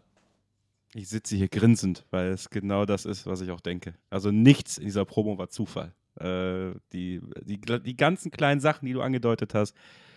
Und ich, so, je mehr die Leute zuhören, glaube ich, und je mehr das dann herausgestellt wird über die nächsten Monate auch und auch nach WrestleMania, glaube ich, wird das alles sehr viel Sinn für viele ergeben. Das ist einfach genial. Es ist geniales Writing. Ähm, das ist genau das, was es, glaube ich, gebraucht hat. Und wenn man ehrlich ist, hat The Rock das ja auch immer angekündigt. Also bei der Pat McAfee Show saß, hat er ja gesagt, Leute, schaut doch einfach zu. Ja, achtet ein bisschen darauf, was wir machen. Wir haben hier, es wird was werden, was gut ist. Ja, und wenn The Rock eins kann, wenn The Rock eins gelernt hat, glaube ich auch in seiner Hollywood-Zeit, ist gutes Storytelling braucht auch ein bisschen Zeit. Und äh, genau die Zeit bekommt er jetzt. Und ja, du hast, du hast alle kleinen, kleinen Nuancen schon eingebracht und äh, dieser, dieser, dieser Triggerfinger, den er da gehoben hat, ähm, ist halt interessant, ne? Weil, äh, klar, du kannst sagen, es ist das Wort für Loser, aber im Endeffekt hat er ja auch in gewisser Weise ein, eine, eine Pistole gezeigt, ja, und hat äh, in gewisser Weise natürlich auch äh, gesagt, okay, ich äh, habe die Macht, ich kann die Bloodline auch abmurksen, sozusagen. Und ähm, dann ergibt das nämlich auch so viel Sinn, als er reinkam mit Cody und eben da sie noch unterhalten haben und so und Cody seinen, seinen, seinen getretenen Hundeblick aufgesetzt hat und so. Cody kann ja sehr gut schauspielern, muss man sagen. Ähm, wenn dann runder, wenn dann, wenn dann Schuh draus wird am Ende, dann ist das vermutlich eine der geilsten WrestleMania-Geschichten seit Batista und Triple H 2005. Ja. Und das sagt auch schon viel aus, erstens. Und zweitens haben wir doch eigentlich dann das Perfekte aus beiden Welten. Mhm. Die Leute, die Cody unbedingt seine Story finishen sehen wollten, bekommen das. Und ich finde tatsächlich, wenn man, na klar, kannst du jetzt sagen, ja, aber dann gewinnt er nicht clean, weil dann wird ja Rocky eingreifen auf irgendeine Art und Weise. Aber vielleicht ist das gar nicht so schlimm und es ist ja auch gar nicht dann ein Makel an dem Sieg von Cody Rhodes, weil Cody Rhodes wird ja trotzdem undisputed WWE Champion sein am Ende. Letztes Jahr war er kurz davor und hat es nicht geschafft. Und Dusty Rhodes, ja, hat ja auch, ist ja auch nicht immer mit den fairsten Mitteln zum Sieg gekommen. Ja, und man muss einfach klug sein. Und wenn man dann eben den nächstgrößten Star bekommen kann an seine Seite, der hilft, dass die Bloodline implodiert, dann ist das doch der absolute Hammer. Also, und wenn wir dann aber auch noch eine vernünftige Fehde zwischen The Rock und Roman Reigns bekommen, vielleicht auf Sicht, entweder, ähm, ich kann mir zwar nicht vorstellen, dass das letzte Match von The Rock, wenn es ein Singles-Match gegen Roman wird, in Saudi-Arabien stattfinden wird. Obwohl, kann schon sein. Entschuldigung. Sondern wenn das eine schön aufgebaute Story wird bis WrestleMania 41 und man dann sagt, Rocky geht in die Hall of Fame. Ist er schon in der Hall of Fame? Nee. Der ist noch nicht in der Hall of Fame, ne? Rocky geht bei 41 in die Hall of Fame, kriegt bei 41 sein letztes Match gegen Roman. Da kann Roman sogar verlieren. Ja, äh, da, und dann haben wir doch genau diesen Moment, dann wird uns nicht nur ein Moment nicht genommen, nämlich dass Cody gewinnt, sondern es wird uns noch ein Moment bei der nächsten WrestleMania gegeben, dass The Rock quasi sein, in die Rente gehen kann mit einem Sieg über Roman Reigns und dann ist quasi auch diese ganze Bloodline-Story endgültig auserzählt. Du hast wahrscheinlich auf dem Weg bis dahin kommt noch äh, irgendein Fatou dazu, ja, über die Zeit, der gerade noch Free Agent ist mhm. irgendwo baust das alles noch ein bisschen größer auf. Rikishi, der zwar keine Bumps nehmen kann, kommt dazu. Alle, die noch dazukommen können, dieser ganze, was bei, in Las Vegas zu sehen war, dieser ganze Stammbaum kann quasi einmal in die WWE geholt werden. Du machst ein Jahr lang die Crazy Samoan Story. Alle 175.000 Samoaner.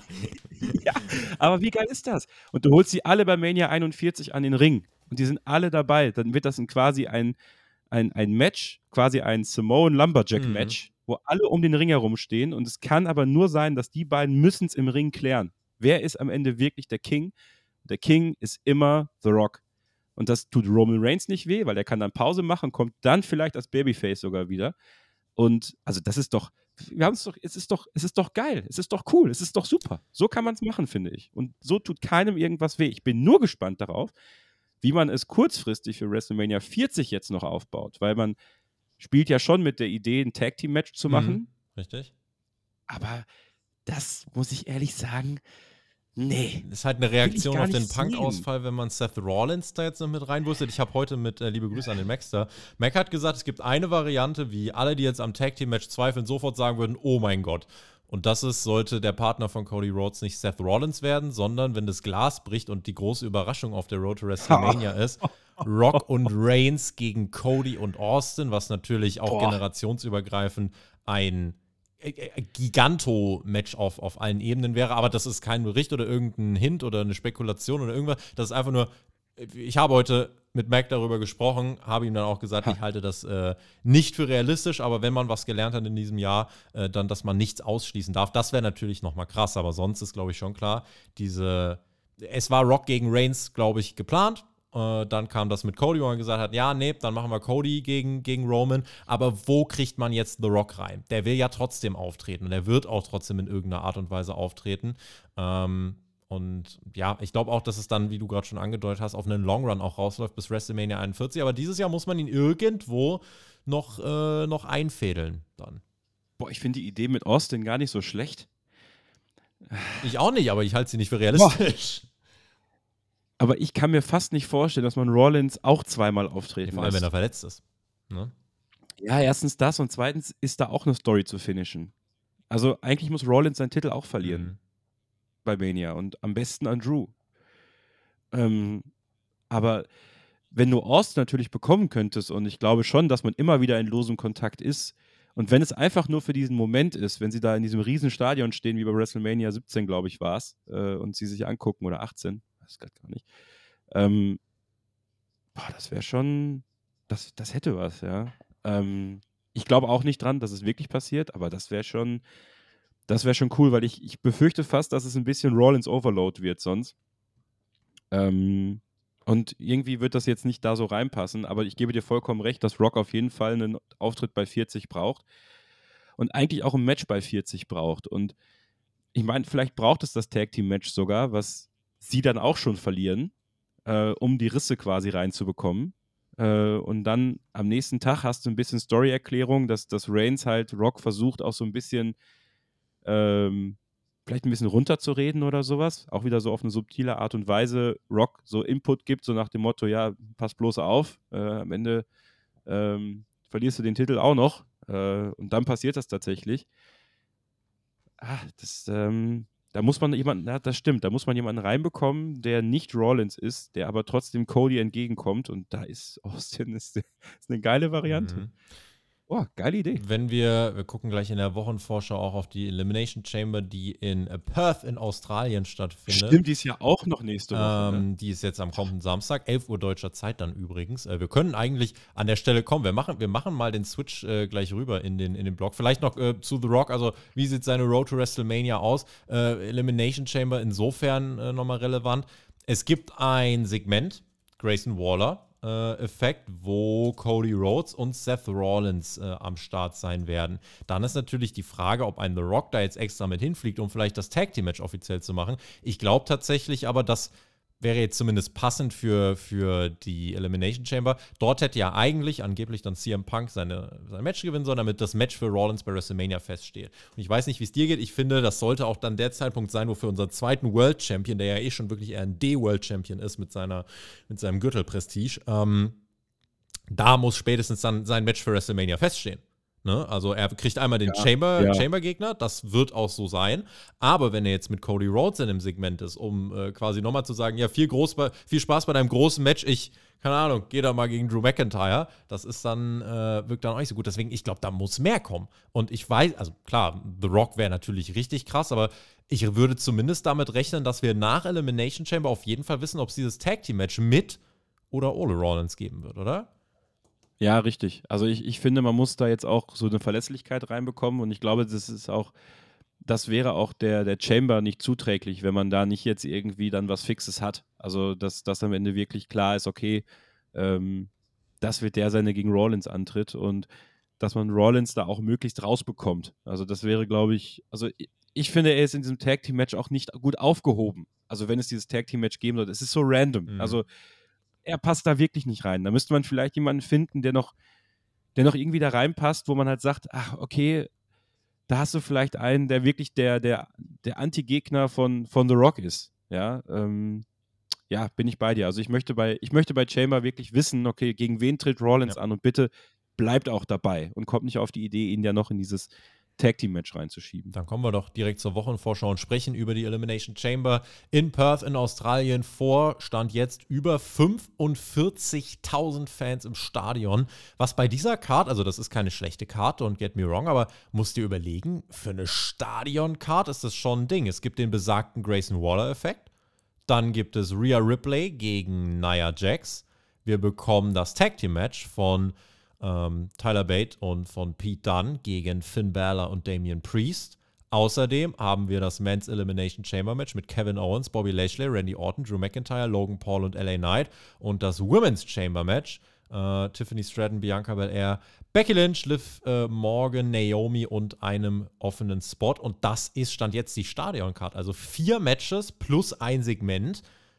Ist wild, oder? Also, wie gesagt, die Card an sich finde ich gar nicht so verkehrt, aber fühlt sich jetzt nicht an wie so ein krasser Stadion-Pay-Per-View, oder? Das fühlt sich an wie so gut aufgebautes Payback, wenn ich jetzt mal ein bisschen salopp sein hm. möchte.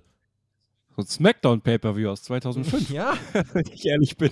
Ähm, was glaubst du, wird der Main Event sein? Ähm, ich würde auf das Man's Chamber Match gehen, glaube ich. Also Rhea Ripley gegen Nia Jax kann man nicht als Main Event bringen, glaube ich. Also es sei denn, es wird ein Squash. Ja, dann kannst du es vielleicht machen. Also wenn er so ein 30 Sekunden Schocker sein soll. Aber eigentlich, glaube ich, schon musst du das Men's Match da bringen. Oder, und das wäre natürlich ein deutliches Zeichen, wenn der Grayson Waller-Effekt der Main Event wird, dann weißt mhm. du, da kommt was. Dann ja. tatsächlich. Aber ich würde stand jetzt aufs Men's Chamber Match gehen. Du? Das ist nämlich ein bisschen schade. Ich würde es eigentlich Rhea Ripley gönnen, mhm. wenn sie da den Main Event bekommt. Ähm, ja. Ich würde übrigens meine Hand nicht dafür ins Feuer legen, dass sie als Titelträgerin wieder nach Hause Echt? fährt. ja. Huch? Ja, ich, diese Story mit Nia Jax und Becky Lynch wird mir ein bisschen zu aggressiv aufgebaut, Tobi. Ah, mach mir jetzt mal keine Angst, die gewinnt den Titel und gut ich, ist. Ich habe doch selber Angst. Ja, das merke ich. Ich habe selber Angst davor. Ich habe selber Angst, aber ich möchte das nee. nicht. Aber ich traue tatsächlich ähm, WWE zu, da diesen Swerve zu machen, dass man, dass man halt vielleicht ein Triple Threat Match bei WrestleMania hat. Äh, Becky, Naya und Rhea. Hast du deine Flasche schon leer? Oder woran nee, noch liegt nicht. das jetzt?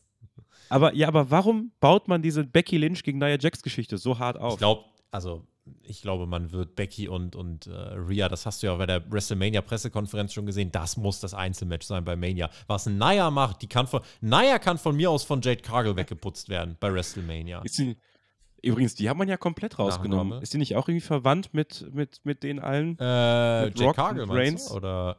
Nein. Naja, Naya. Naya ist damit verwandt, ja. Die äh, hängt da ja. drin. Aber ich glaube, also sie sehe ich bei WrestleMania, Naya sehe ich bei WrestleMania gegen Jade Cargill, dafür auch der Rumble-Moment.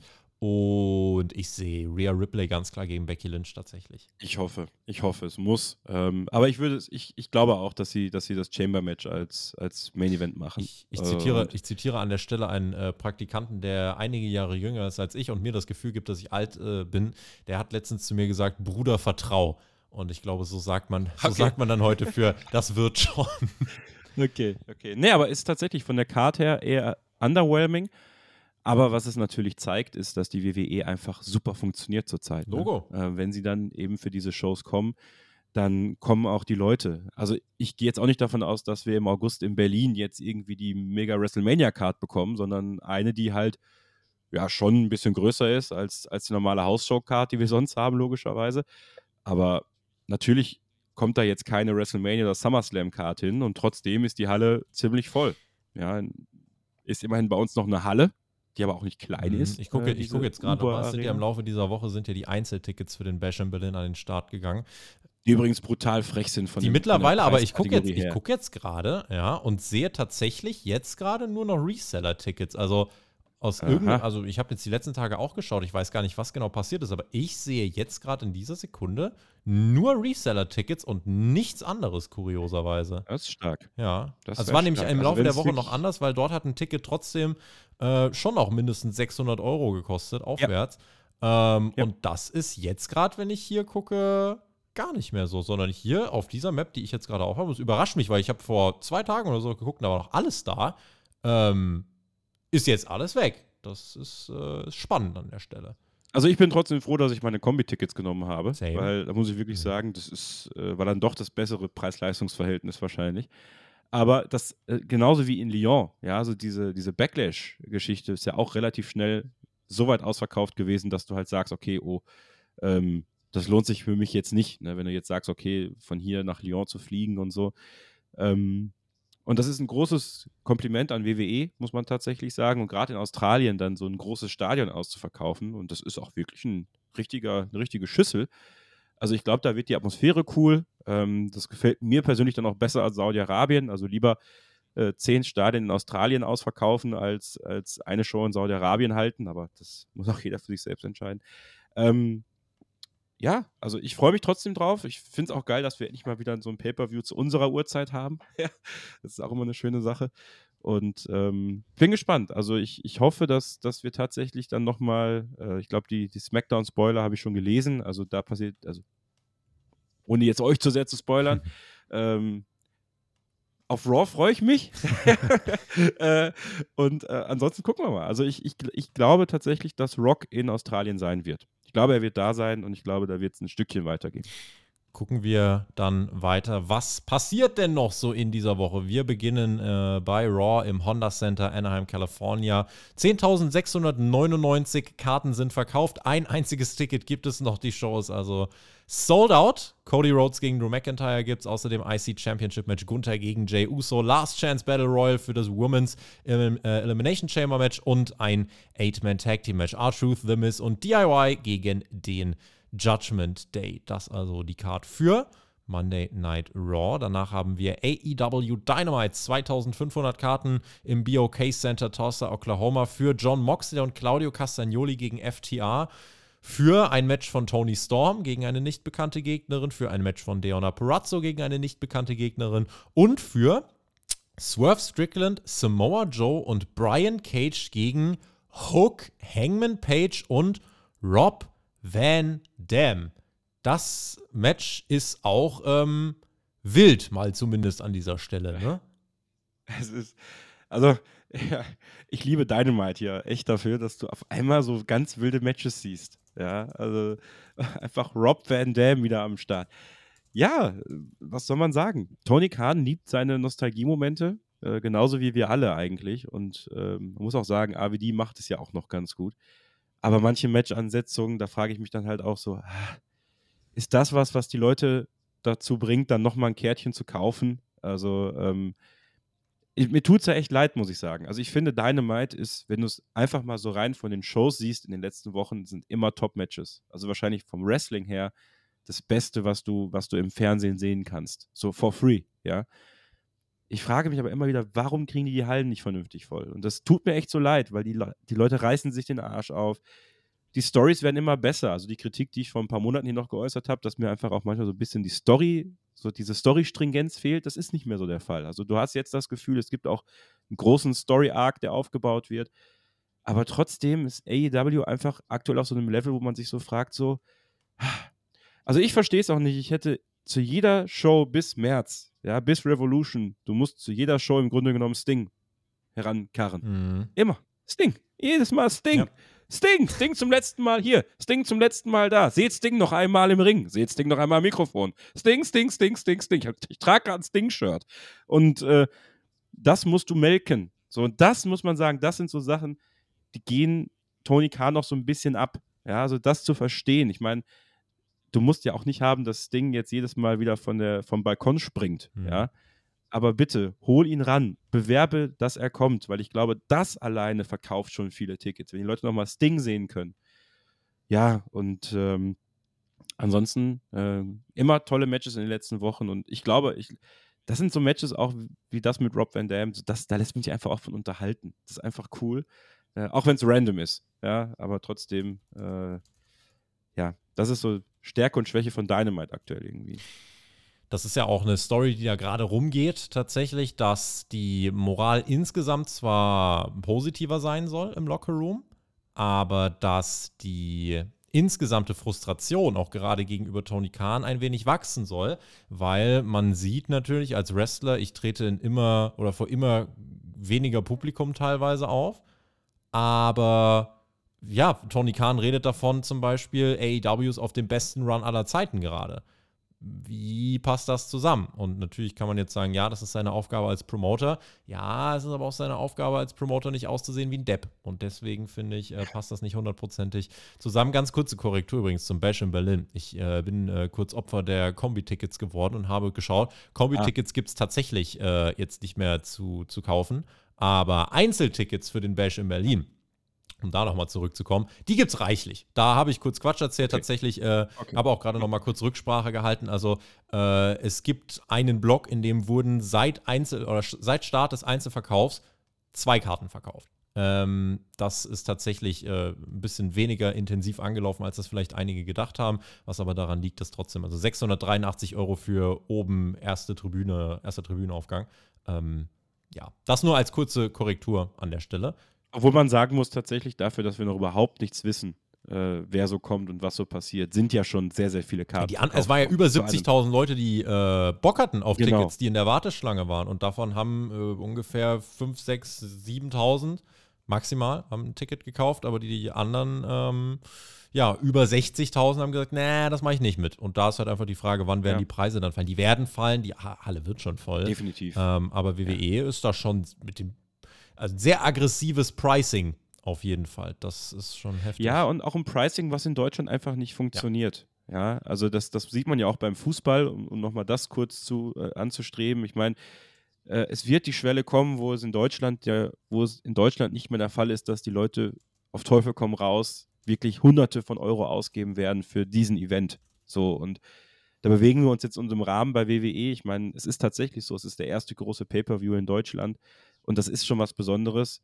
Aber trotzdem bin ich, bin ich ganz deiner Meinung, die Preise werden in Richtung August auch noch fallen und ja. es wird auch noch äh, Coupon-Codes und, und, alles geben, um, um die Halle am Ende auch voll zu kriegen. Ähm, sie werden trotzdem einen, einen, sehr guten Gate haben, da bin ich mir sehr sicher. Aber ähm, das ist alles noch äh, sehr weit weg tatsächlich. Aber trotzdem ähm, fand ich die, die Einzelbepreisung schon sehr, sehr sportlich ähm, und, und schon eigentlich frech. Also eigentlich fand ich es frech, hm. weil man denkt halt, okay, ähm, da machst zumindest so, dass du die Halle dann ausverkaufst. Ja, weil das halt zu sagen, aber gut, machen sie nicht, äh, weil sie denken, es funktioniert schon. Bin ich gespannt. Äh, also ich freue mich immer noch drauf und ich freue mich aber auch auf All In, eine Woche früher in, in London tatsächlich, tierisch. Ähm, weil das sind einfach auch so, so Events, glaube ich. Ich bin auch sehr darauf gespannt. Ich war ja letztes Jahr nicht bei All In ähm, wie die Atmosphäre im Wembley dann ist und, und äh, freue mich da schon wirklich sehr drauf. Also es wird eine, eine Woche voller Wrestling und äh, ja, ist ja gar nicht mehr so lang hin, aber dann doch noch sehr lang hin.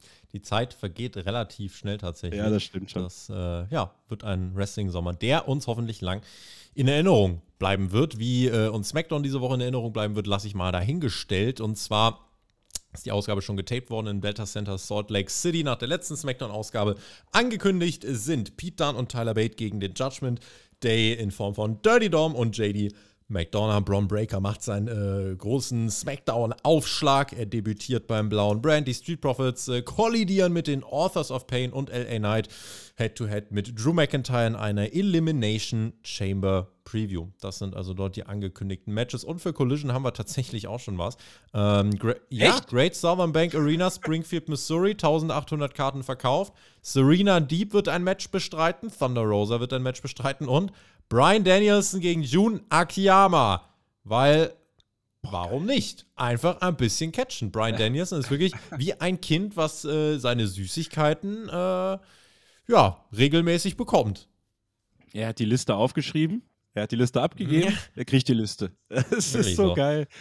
Ja, ich, ich gönne ihm das. Also Brian Danielson, äh, ich weiß, ich, ich hoffe ja, ich hoffe, ich hoffe, ich hoffe, ich hoffe so sehr darauf, dass wir Danielson gegen Zack Saber äh, dann in London Kannst bekommen. Äh, das quasi, also boah, das, ich glaube dann, Ui. weiß ich auch nicht. Ich war ja bei, ich war ja bei WrestleMania 25, äh, als, als Undertaker gegen Shawn Michaels dieses Hammer-Match hatte. Und da war ich so kaputt danach. Und ich befürchte fast, das wird bei Danielson gegen Zack Saber, wenn es dann passiert, auch nochmal so sein. Also das ist äh, große Kunst, die, die Brian Danielson gerade äh, vollzieht. Ähm, und ich finde das einfach genial. Und vielleicht noch ein Wort zu SmackDown. Ähm, ich freue mich tierisch auf Braun Breaker. Ähm, ich finde, das ist ein, ein absolutes Talent, was, was da jetzt hochkommt. Er ist natürlich noch nicht geschliffen genug, eigentlich, fürs Main Roster immer noch nicht. Weil der ist halt schon manchmal noch unsauber in seinen Ringaktionen. Also, dass er sich nicht das Genick gebrochen hat letztens irgendwo bei, äh, bei irgendeinem Match, ist, ist eigentlich alles. Ähm, also, da dieses Ringseil verpasst hat aber es ist ein genialer Worker und ähm, ich möchte auch eine Lanze brechen für Tiffany Stratton an der Stelle mhm. einfach mal. Ähm, die finde ich auch großartig, muss ich sagen. Vor allem ihr Entrance-Theme. Bei all den generischen Entrance-Themes, die es gibt, ist dieses Entrance-Team von Tiffany Stratton. Ich empfehle euch, euch das einfach mal bei Spotify anzuhören, wo ihr natürlich auch Spotify abonniert ja, und überall unterstützt, wo ihr es unterstützen könnt. Aber dieses, dieses Team und diese Person dahinter ist einfach großartig. Ich glaube, Tiffany Stratton wird, wird noch, äh, genauso wie Braun Breaker, das sind zwei wirkliche äh, Stars, auf die ich für die Zukunft echt viel setze, wenn sie sich weiterentwickeln können. Und äh, ich hoffe, hoffe, dass das auch passieren wird für die beiden haben wir auf jeden Fall für die kommende Woche dann, äh, glaube ich, nun einmal alles abgegrast und wollen uns jetzt noch abschließend beschäftigen mit euren Hörerfragen, die ihr fleißig gestellt habt, die jetzt auch nochmal eine Breite von Themen abhandeln dürfte. Fangen wir an. Äh, Markus hat uns gefragt, warum kann WWE keine Stars mehr holen? Nicht, dass sie es brauchen, aber Okada, Banks, Camille und so weiter, die gehen ja lieber woanders hin. Äh, ja, Kevin, wo, woran liegt das? Mein erster Impuls wäre jetzt im Endeffekt, dass sie mit AEW quasi ein Paket haben, wo sie weniger Matches bestreiten, mehr Freiheiten haben und insgesamt ja, glaube ich, einfach das Gefühl haben, dass sie die Karriere mehr so verbringen können, wie es für sie und ihr Leben am besten ist. Weil ich glaube, mit Tony Khan kannst ja. du leichter reden als mit, äh, mit einem WWE-Offiziellen, äh, wenn es darum geht, ja, könnte ich mal bitte doch nicht kommen, ein paar Wochen oder so. Zum Beispiel. Ja, ich glaube, man kann auch sehen, dass äh, bei Triple H ähm, sehr viel schon sehr weitgehend geplant ist. Ja, also viele von den Stories, die du jetzt so siehst, obwohl, ob bei den Frauen oder bei den Männern, also wenn du in den Main Event möchtest, siehst du eigentlich, dass dieser Main Event relativ zu ist, erstmal. Ja, also selbst wenn du jetzt den Aufbau schon siehst, der jetzt schon gemacht wird für Drew gegen CM Punk in ein paar Monaten, ja, dann siehst du ja, da sind Pläne. Und bei Tony Khan ist es tatsächlich so, und da kann ich dann eben all diese Wrestler, die jetzt frei werden, verstehen, da hast du schon mehr Möglichkeiten, auch in eine prominente Position zu rutschen, ohne das Gefühl zu haben, du musst jetzt erstmal warten. Und ich glaube tatsächlich, dass für all die Wrestler, ob das jetzt äh, Mercedes Monet oder auch Okada ist, ähm, das Interesse, dass ein, ein hochklassig technisches Wrestling-Match bei AEW einfach besser möglich ist. Plus, du hast die Möglichkeit, mit New Japan weiter irgendwie zu arbeiten oder zu arbeiten generell. CMLL haben wir jetzt auch noch mit dabei. Also ähm, die Verwirklichungsmöglichkeiten sind bei AEW einfach viel, viel größer und ich glaube auch, dass AEW für all diese Wrestler tatsächlich die bessere Adresse ist. Und deswegen geht es, glaube ich, gar nicht darum, dass WWE die Stars nicht bekommt, sondern dass die Stars sich einfach entscheiden, ich gehe zu AEW und das sehr bewusst entscheiden und das, glaube ich, für sie auch die richtige Entscheidung ist möchte mich dem so weitestgehend anschließen und äh, glaube, wer meine Meinung dazu hören will, äh, der muss einfach nur Dynamite und Co. hören, der wird das dann dort äh, entschlüsseln können. Der Sebastian hat uns äh, keine richtige Frage formuliert, sondern einfach mal, ja, so ein bisschen äh, ein, ein Auszug aus seinen Gedanken zu AW. Äh, finde ich ganz spannend, weil oft wird uns ja auch mal vorgeworfen, ja, ihr meckert bei AEW nur rum, ihr seid die Einzigen. Äh, ist nicht ganz so. Also tatsächlich gibt es auch, glaube ich, eine schweigende, einen schweigenden großen Teil, der auch vielleicht das ein oder andere Problem hat. Und wir sehen generell, das Interesse an AEW lässt so ein bisschen nach. Sebastian hat uns geschrieben, AEW hat geile Wrestler, ist etabliert und hat viele Fans, aber was nicht stimmt, ist das Booking. Alleine, wenn ich die Ansetzung für Dynamite schon wieder sehe, Heel Cage mit Tweener Joe, gegen den er bald ein Match hat und mittlerweile Face Strickland gegen mittlerweile Heel Adam Page, Face Rob Van Dam und Face Hook. Es ist irgendwie so sinnlos, wie auch die Matches bei Collision äh, aufgebaut werden. Man weiß immer zu 100%, wer gewinnt. Und AEW kreiert auch keine Stars, wenn man Leute, die aufgebaut sind, wieder ewig nicht zeigt, weil wieder einer in Japan oder Mexiko ist. Oder weil jemand aus Mexiko oder Japan den Spot nimmt. Ab und zu ist das wie CMLL gegen BCC ganz lustig, aber nicht in jeder Show. Sie können es ja wie jetzt mit Storm und Perazzo, aber wenn man das nicht bald in den Griff bekommt, äh, interessante Stories zu schreiben, vor allem um die Titel, dann werden es immer weniger Fans, was man mit Adam Cole und Kingdom wieder macht. Äh, hoffentlich gewinnt Strong den Titel, sonst ist diese Gruppierung nämlich auch lächerlich. Und sonst haben sie immer noch ein paar gute Geschichten, aber zu wenig. Warum jetzt Osprey gegen Takeshita? Ähm, und warum nicht Don Callis äh, und, und, und Kyle Fletcher oder warum mit Don Callis und Kyle Fletcher, das versteht Sebastian an der Stelle auch nicht. Er sagt, das Blatt hat sich ein bisschen gewendet, seitdem Vince weg ist. Sogar TNA ist wieder echt gut zum Schauen. Ich schaue noch Dynamite, aber Collision und Rampage habe ich aufgehört zu schauen. Das ist ja fast eine, eine, eine Brandrede vom Sebastian an dieser Stelle, der äh, bei AEW gerade so ein bisschen Unverständnis hat. Greift so ein bisschen das, was du auch vorhin schon gesagt hast, ne? Wrestler, die auch unzufrieden sind mit den Hallen und Tony Khan, der sagt, alles so toll wie noch nie zuvor und die, die sich das wirklich jede Woche seit dem Start angucken, verstehe ich schon, wenn man da sagt, es greift nicht ja. mehr so ineinander, wie das mal war, ne? Das ist so. Also den Punkt muss man, glaube ich, auch ernst nehmen bei AEW, ähm, weil es tatsächlich so ist, dass vieles von dem, was so passiert, immer noch, also was die reinen Match-Ansetzungen angeht, und da gehe ich bei Sebastians Kritik ja auch durchaus mit, es wirkt halt ganz oft so zusammengewürfelt. So wie bei Thunder damals, bei WCW. Mhm. Weißt du, da wird dann einfach so zwei Leute zusammengepackt. Man fragt sich ja, warum denn jetzt eigentlich Scott Hall gegen Scott Steiner plötzlich? So, warum eigentlich? So, Mike ähm, Ines gegen Prince Iokea. genau. Ähm, und, und, andererseits denke ich so, ich, ich würde ihm widersprechen wollen, dass ich schon glaube, dass bei den wesentlichen Titeln aktuell ein Plan vorherrscht. Also ähm, um den AEW-Titel ich denke, da läuft alles darauf hinaus, Swerve Strickland in eine Position zu bekommen, wo er tatsächlich ein guter Titelträger sein kann. Ähm, ich glaube, woran sich Tony Khan jetzt gerade auch versucht, ist so ein bisschen Long-Term Storytelling, ähm, um das hinzubekommen. Ich weiß nicht, ob es Adam Page dafür gebraucht hätte, da auch nochmal reingeschoben zu werden. Ähm, aber da er einfach, glaube ich, einer ist, wo man denkt, okay, er zieht auf jeden Fall schon mal ein paar Leute mit sich, äh, ist es vielleicht von Vorteil. Roddy Strong äh, finde ich, wird sehr gut aufgebaut, äh, dieser, diese Titelfehde. Obwohl ich mich frage, war das nicht letzte Woche, wo Orange Cassidy äh, ein, ein, Texas Deathmatch hat? Ja, das hat? war jetzt am vergangenen Mittwoch, richtig. Was einfach kein Titelmatch ist? Richtig, das war kein Titelmatch. So, das, das sind so Sachen, da, das meine ich halt auch manchmal so mit so ein bisschen Stringenz, weißt du? Weil normalerweise hat Orange Cassidy ja gesagt, sein Titel wird immer verteidigt, auch weiterhin verteidigt. Und wenn du es in einem Texas Deathmatch nicht verteidigst, wofür dann ein Texas Deathmatch bei äh, Dynamite? So. Ähm, ich glaube, Tony Khan, und da bleibe ich bei, und also ich glaube, von der Meinung kann mich auch keiner mehr wegnehmen. Tony Khan ist, glaube ich, ein richtig guter Grüß August, aber hat von Wrestling wahrscheinlich noch weniger Ahnung als ich. Und ich habe wahrscheinlich gar nicht so die größte Ahnung davon, wenn es darum geht, wirklich gute Stories zu bucken. Ich glaube, Tony Khan bräuchte echt Hilfe. Ähm, nach wie vor glaube ich, dass die Gefahr, und das haben wir, glaube ich, bei unserer letzten Ausgabe schon besprochen, besteht, dass die Leute das Vertrauen in Tony Khan verlieren. Und äh, wenn man jetzt hört, dass immer mehr Leute das tun, dann ist das nicht gut, weil normalerweise ist, glaube ich, bei AEW, und da geht es auch gar nicht um All Friends Wrestling, ich finde, das ist auch immer so ein bisschen, ne, wenn die Leute immer noch damit kommen, sondern das ist ja AEW übrigens selber. Äh, liebe Grüße an Darby Allen, der äh, genau diesen Shoot gegen AEW selber am Mittwoch ausgepackt hat. Anderes das kommt Thema. Auch dazu. Ja. Das kommt auch noch dazu, diese Darby Allen-Prom.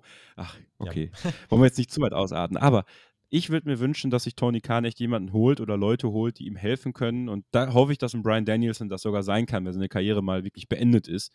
Ähm, der dafür sorgen kann, dass ein etwas entsteht, was auch Sinn ergibt und was Tony Khan auch ein bisschen aus der Schusslinie holt, weil ich glaube, dass Tony Khan super Repräsentant für AEW tatsächlich ist und die Liebe, die er dafür spürt, das ist ja eindeutig. Deswegen macht er auch so viele Fehler in der Kommunikation, weil er sich nicht behelfen kann, weil er sein Herz auf der Zunge hat. Ja, ist nicht immer gut, aber ich glaube, dass, ähm, dass AEW ein Riesenpotenzial nach wie vor hat und, und aber auch viele, viele Schwächen. Und ja, ich, ich bin auch bei Sebastian. Also Rampage gucke ich nicht, ähm, muss ich zugeben. Collision, so gut es geht, aber ich, ich setze jetzt keinen Fixpunkt am Sonntagmorgen, um mir Collision anzugucken. Ähm, und Dynamite gucke ich aber wirklich gerne, weil es ist halt einfach die Flaggschiff-Show. Und ähm, was mir am meisten Sorgen bereitet, und das ist wirklich was, als langjähriger Fan von Adam Copeland, wie es AEW geschafft hat, aus Adam Copeland im Grunde genommen eine, ein NPC zu machen. Komme ich nicht drauf klar. Es tut mir echt weh. Es ist wirklich so. Und deswegen sage ich eindeutig, es passen nicht alle Wrestler auf AEW. Weil ein Drew McIntyre zum Beispiel, wenn ein Drew McIntyre als Drew Galloway jetzt plötzlich bei AW auftauchen würde, ich glaube, es wird nicht passen. Ich glaube, es wird einfach nicht passen, weil Drew McIntyre mittlerweile so aufgegangen ist in seiner Rolle bei WWE, das wäre irgendwie, es wird nicht passen. Aber gleichzeitig halte ich AEW für die perfekte Anlaufstelle für eine Mischung aus technisch richtig gutem Wrestling und trotzdem einer, einem Storytelling, das funktionieren kann. Aber ich glaube nicht, dass dieses Storytelling funktionieren kann, wenn einer, der ein Fan ist und der quasi wie ich bei SmackDown vs. Raw 2008 im GM-Modus Sachen bucken würde, die für mich super viel Sinn ergeben und die mir Spaß machen, aber wo ich mich halt als Fan, glaube ich, verarscht vorkommen würde, wenn ich wirklich Hardcore-Fan wäre, so, wo ist dein Long-Term-Plan, Tony Khan? Und trotzdem habe ich die Hoffnung nicht verloren, dass Tony Khan diesen Plan gerade findet und er sich, glaube ich, gerade zu sich findet und vielleicht auch in der Struktur ähm, so ein bisschen was verändert, auch mit QT Marshall. Ich glaube, es ist auch nicht verkehrt, dass man den zurückgeholt hat, ähm, dass man AEW auf den richtigen Weg bringen kann und dass so Wrestler aber wie Okada, wie äh, Mercedes Monet, die hervorragend dahin passen wird, glaube ich, ähm, die das helfen können, das alles auf ein Level zu heben, dass man sagt, okay, all diese Sachen, die jetzt so ein bisschen knietschen und knatschen, das kann man lösen. Das kann man lösen. Ich glaube, das kann man lösen. Und ich glaube, er bekommt auch die Chance, das zu lösen. Und ja, TNA liefert echt gute Shows ab, aber nicht vergessen, TNA ist über Jahrzehnte gewachsen. Ja, und AEW ist immer noch eine junge Promotion. Das darf man nicht vergessen. AEW ist eine junge mhm. Promotion. Ähm, und wir verlangen viel von AEW. Und wir haben viele Hoffnungen in AEW gesetzt, aber in einer Zeit, als WWE echt kalt war. Ja, und jetzt ist WWE gerade extrem heiß und vieles bei WWE läuft einfach sehr gut.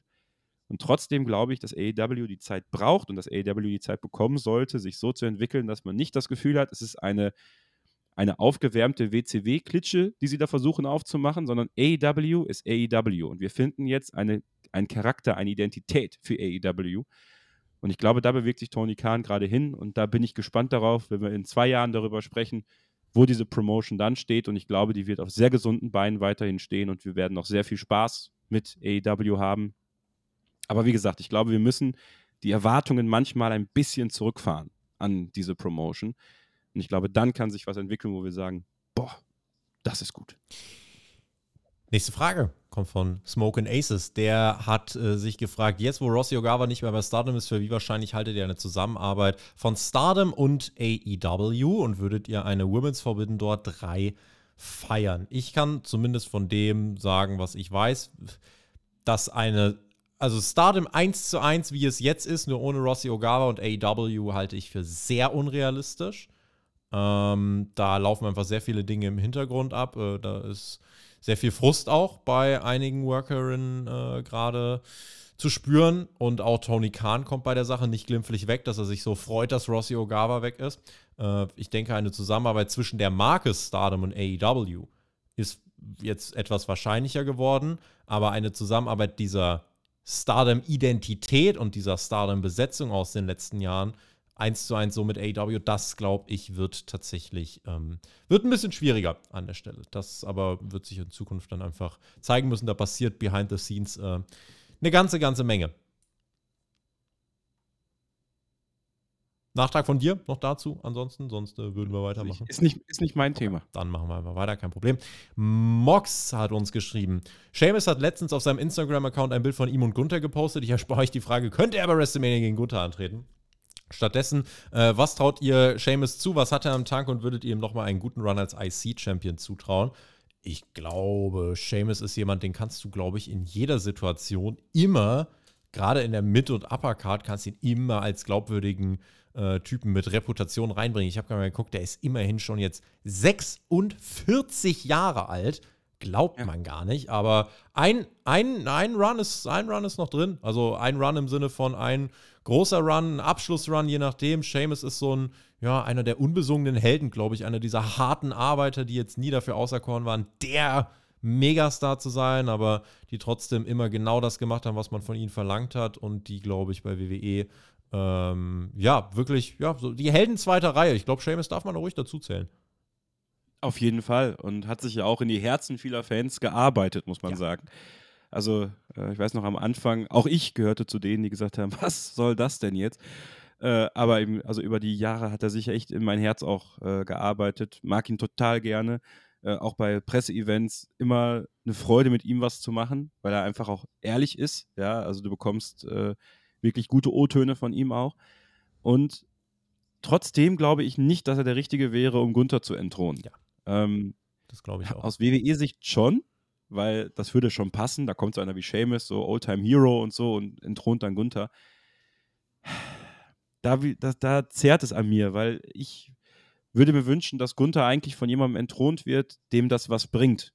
Und ja, Seamus würde es natürlich was bringen, nochmal, nochmal einen letzten Run als IC-Champion. Ähm, aber ob es das wert wäre, weiß ich nicht. Ähm, ich würde ihm wünschen, nochmal einen richtig guten Run zu haben. Ich wünsche ihm aber viel, viel mehr, dass er gesund bleibt weil diese Verletzungen, die er hat, das sind halt auch Verletzungen, die können halt auch wieder aufbrechen. Und da frage ich mich halt, wie viel, wie viel Sinn ergibt das noch, dich da mit deinem Stil, und den ändert er nicht mehr, also dein Stil bleibt der gleiche, ähm, wie lange geht das noch gut? Und ähm, mein Wunschszenario wäre eigentlich, aber es ist noch sehr weit hin leider, äh, und ich glaube, die Story, wo, je nachdem, wie lange man ihn noch bei NXT halten kann, eigentlich würde ich mir wünschen, dass Gunther bei Bash in Berlin entthront wird äh, von Ilya Dragunov. aber das wird natürlich nicht passieren. Und als nächste Variante würde ich mir wünschen, dass er von Ludwig Kaiser hm. entthront wird. Weil im Grunde muss es fast einer der beiden sein.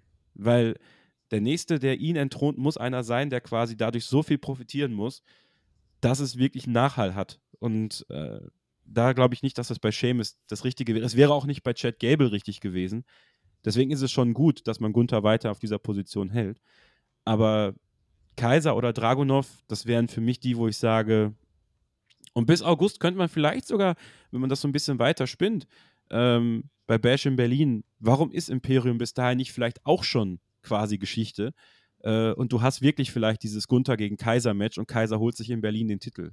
Das wäre, das wäre der Knaller. Das wäre der Knaller und ich glaube, bis dahin ist Kaiser zum Beispiel auch bereit. Bis dahin wäre Dragunov eh schon bereit. Ähm, aber Sheamus dürfte es eigentlich nicht werden. Ich glaube auch nicht, dass wir Seamus bei WrestleMania sehen, ehrlicherweise. Gucken. Glaube ich nicht. Gucken wir mal. Also auf jeden Fall eine umkämpfte Karte. Er hat jetzt im Mix der letzten Wochen keine Rolle gespielt. Dementsprechend kann Ist er denn wieder geklärt? Also ist er denn. Weiß ich tatsächlich gar nicht. Kann ich, kann ich gar nichts zu sagen an der Stelle. Ja, also er ist ja theoretisch er noch, ist er eh noch mhm. verletzt. Oder? Also Wäre wohl so. Es ist im Moment, äh, wie gesagt, sehr umkämpft alles. Muss man natürlich gucken. Triple H will Leute in die Shows bucken, die in irgendeiner Art und Weise wirklich eine gezielte Rolle ausführen können. Und wer Eben. keine Rolle gezielt ausführen kann, der muss erstmal zugucken. Deswegen gucken wir mal, wie es bei, äh, bei Seamus dann weitergeht. Die nächste Frage kommt von Filou. Er fragt: Wärt ihr heute gern nochmal Mark oder vermisst ihr diese Zeit? Ähm, ach so. Ich bin Mark. auch eine schöne Antwort. Nee. Auch eine schöne Antwort. Hey, ganz ehrlich, ich finde das geil. Wenn Leute mich bei WWE Live-Shows sehen, dann bin ich entweder betrunken oder betrunken und mache gute Stimmung. mache Stimmung. Ey, Leute, verliert niemals das Fan-Dasein. Ich könnte es gar nicht verlieren. Wenn ich es verlieren würde, dann würde ich es, glaube ich, nicht mehr gucken. Ja. Ich finde, man kann beides verbinden. Man kann Mark sein, man kann sich hineinfallen lassen. Wir bräuchten ja auch nicht drüber zu reden, wenn wir irgendwie das allwissende Brot wären, sondern wir finden es doch einfach geil. Wir haben unsere Theorien, wir haben unsere Ideen, wir, sind, wir informieren uns natürlich ein bisschen mehr als der Durchschnitt. Aber wenn wir vor, der, wenn wir vor einem Pay-Per-View sitzen oder vor einer Dynamite sitzen und wir sind ja trotzdem mit drin. Wenn wir zusammen im Stadion sitzen bei All In, sind wir genauso in den Matches mit drin. Da lassen wir uns doch genauso treiben wie alle anderen. Also ich finde dieses Wort Mark ist immer so ein bisschen schwierig, weil Mark, ich weiß nicht, ob das einige von euch überhaupt wissen, was es bedeutet. Also wenn du ein Mark bist, bist du eigentlich eine Ziel, ein, ein Ziel einer Zielscheibe. Ja. Und äh, das, ich bin Fan. Ich bin Fan, ich bin Wrestling-Fan, ich habe Bock auf Wrestling, ich habe Bock auf, auf gute Stimmung beim Wrestling und ich habe Bock, äh, mich, mich da reinfallen zu lassen, ob das eine Hausshow ist oder ob das ein Live-Event ist, also ein, ein TV-Event ist. Das ist vollkommen egal und, und äh, gleichzeitig finde ich es auch toll, meine Favoriten zu haben und die anzufeuern und mich auch zu ärgern, wenn sie nicht in die richtige Richtung gebuckt werden. Ja, also das hört bei mir nie auf. Dafür bin ich einfach viel zu sehr als Fan auch aufgewachsen. Und ich glaube, das verliert auch keiner. Ich glaube auch diese ganzen Leute, die, die sehr viel Geld damit verdienen, äh, über Wrestling zu berichten, ich glaube, auch die sind am Ende des Tages immer noch Fans von dem ganzen Kram. Weil ich glaube, das musst du auch ein Stück weit bleiben, um äh, um da einfach gerne auch drüber zu reden und ich hoffe auch so drüber zu reden, dass ihr mitgezogen werdet von der Euphorie, die wir ausstrahlen, wenn wir darüber reden. Und deswegen, ich weiß nicht, wie es dir geht, ich aber. Ich möchte nur Ja sagen. Ich möchte, ich, ich, möchte sagen Ja, weil man sich den Fan, den, den inneren Fan nie von irgendwas kaputt machen lassen sollte. Nicht von Podcastern, nicht von irgendwelchen Berichten, sondern man sollte sich den inneren Fan immer ein bisschen beibehalten und ich glaube, man kann genauso Mark sein und mitfühlen. Ich merke das ja bei mir selber, äh, wie ich teilweise noch in Sachen drin bin. Äh, auch wenn man Berichte liest, ja, das, das ist definitiv möglich, das schließt sich nicht absolut aus. Äh, aber klar, ich hätte natürlich schon nochmal Bock drauf. Ähm, ich hätte schon nochmal Bock drauf, ja, 2007 oder so wieder einzusteigen, so richtig happy dann bei SmackDown zu sitzen und, weiß nicht, ja, Undertaker und Batista zuzugucken. Aber es ist krass, ich mache das ja gerade, ja. 2005, das ist so dieses Jahr bei mir, wo ich halt so das Gefühl habe, das ist so das Jahr gewesen, da fing es bei mir wieder so richtig, richtig mhm. an. Und ich gucke diese Shows und ich erinnere mich an so viel, Tobi. Ich erinnere mich an so viel mhm. und ich mhm. erinnere mich an so wenig aus den letzten drei, vier Jahren WWE teilweise. Es ist wirklich so. Mhm. 2005, als plötzlich Mr. Kennedy anfängt, diese Fehde mit Booker T, dann Orton gegen Undertaker, wo, wo, wo Ortons Vater noch mit dazu kommt, Eddie natürlich auch, äh, dieser Weg hin dann leider zu seinem viel zu frühen Tod. Aber, aber all das, ey, das ist noch so präsent und das ist genau, ich muss ehrlich sagen, also ich empfehle es euch tatsächlich jetzt an der Stelle mal. Nutzt dieses WWE Network noch, solange ihr könnt. Ja, nächstes Jahr ist damit Schluss. Das ist auch Netflix da werden wir sehr viel ja. vermissen. Ja, also wenn es dann ich kann mir nicht vorstellen, dass dieses ganze Archiv, wie wir es jetzt kennen, dann bei Netflix sein wird. Aber Zuversichtlich bleiben. Wie war das Bruder Vertrau oder so?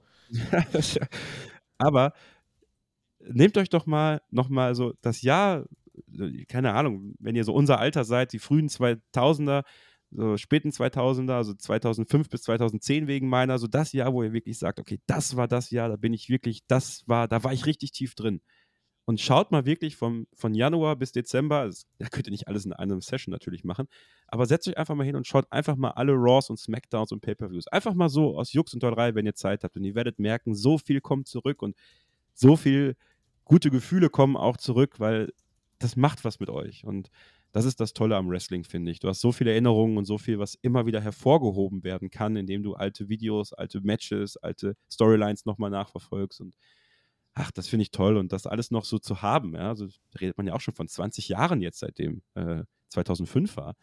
Und jetzt sitzen wir hier und reden darüber äh, und sind immer noch voll mit dabei. Also ich finde, das zeigt doch eigentlich, dass wir das nie wirklich verloren haben. Bloodborne hat uns gefragt, sollte Cody den Titel bei WrestleMania von Reigns holen, wie würde denn sein Follow-up aussehen? Ja, äh, hoffentlich nicht gegen Seth Rollins an der Stelle. Das äh, haben wir vielleicht auserzählt. Aber ja, er würde sich wahrscheinlich durch ein paar Heels durchboxen. Da kannst du prinzipiell alles machen. Ähm, würde sagen, wenn ich jetzt mal überlege, was haben wir für, für Top-Heels bei, bei Raw oder bei SmackDown? Ja, weiß nicht, Kevin. Gibt es Matchups, die naja, dir jetzt spontan in den Kopf kommen, wo du sagst, boah, habe ich, hab ich Bock? Erstmal hast du ja wahrscheinlich Rematch. Wenn Reigns Weise. bis Sommer noch mal arbeitet, das äh, stimmt. Würde ich also, mal abwarten. Hm. Also, Priest, ne? Da gibt es noch diesen Damien Priest. Äh, und theoretisch könnte man natürlich versuchen, die Judgment Day nochmal zu was Ernsthaftem aufzubauen und ein bisschen vom Comedy-Act wegzulotsen. Boah, Cody gegen Gunther hätte ich Bock. Cody gegen Cody Logan gegen Paul könntest du machen. Cody gegen ja, Braun Breaker wird, wird schwierig. Cody Aber Logan, Logan, und Braun sind ja bei, sind ja bei SmackDown. Das hat ja noch also nie ja. jemanden hier. Ach, stimmt. Kann. Cody ist ja auch. Ist also theoretisch dann ja bei SmackDown. Andrade ist, glaube ich, bei Raw. ähm, Randy Orton gegen Cody. Oh, Randy Orton Heel-Turn gegen Cody. Randy Orton gegen Cody Rhodes. Die Geschichte müssen wir auch nochmal äh, sehen, eigentlich. Ja.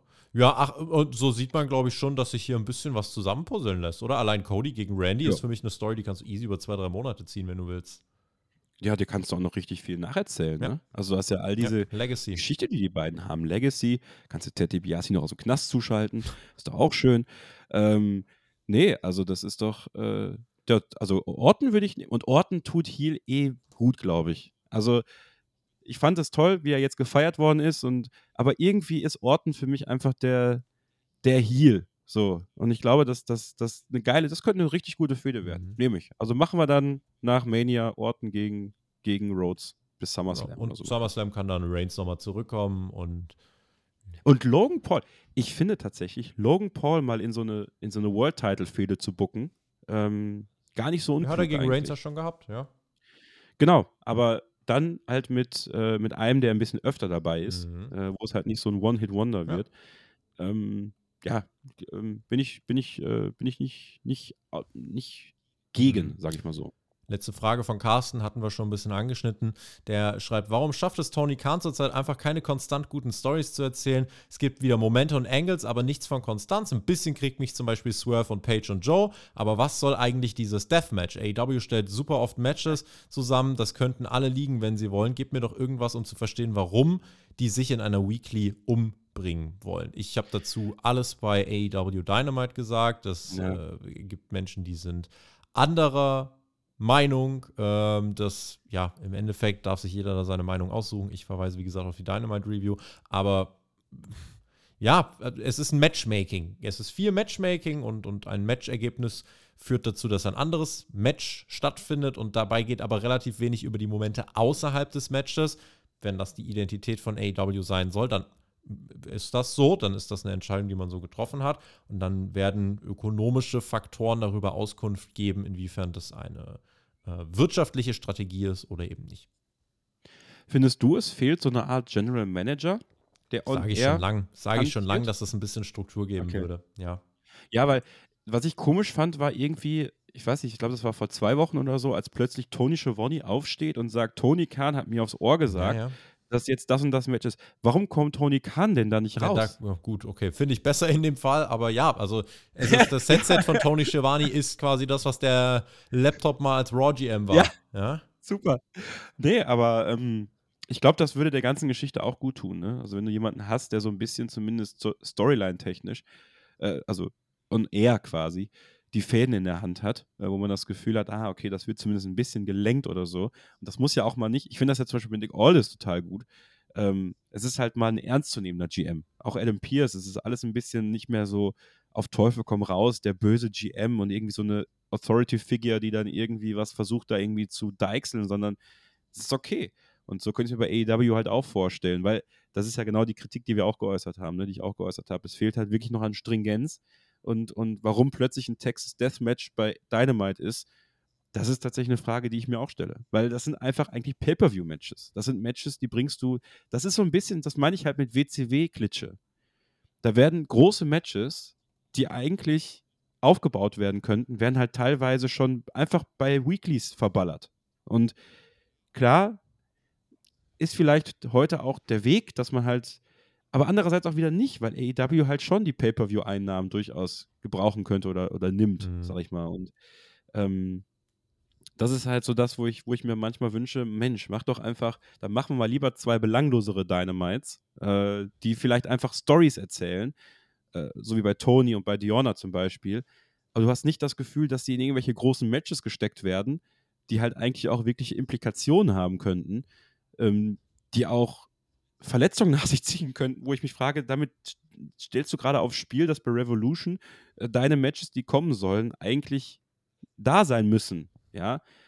Und das ist was, wo ich mir, wo ich mir, glaube ich, so ein bisschen mehr Beratung für Tony Khan wünschen würde. Einfach so jemanden, der es auch ernst meint und wo es wirklich nicht darum geht, Besserwisser zu sein im Vergleich zu Tony Khan, sondern halt zu sagen, okay, das könnte ein Weg sein, den wir einschlagen müssen, um auch Ressourcen zu schonen. Weil es, was bringt es dir denn, wenn du zwar weniger Matches, wenn du in Bezug auf House-Shows und Co. das alles hast, aber du machst plötzlich Matches, wo sich die Wrestler komplett da die rüber einschlagen ähm, und ohne Sinn und Verstand äh, bei einer Weekly, bei einer unnötigen Weekly-Show sich verletzt. Das ist eine Position, die andere Position ist, äh, habt euch mal nicht so. Äh, ist gut, dass AEW anders ist. Also ich will nur kurz dafür sensibilisieren. Es gibt halt auch die, die das ganz quasi gar nicht stört. Die sagen, es ist gut, es sollte es regelmäßig geben. Aber das ist ein Austausch von Argumenten. Ich finde es ja auch gut.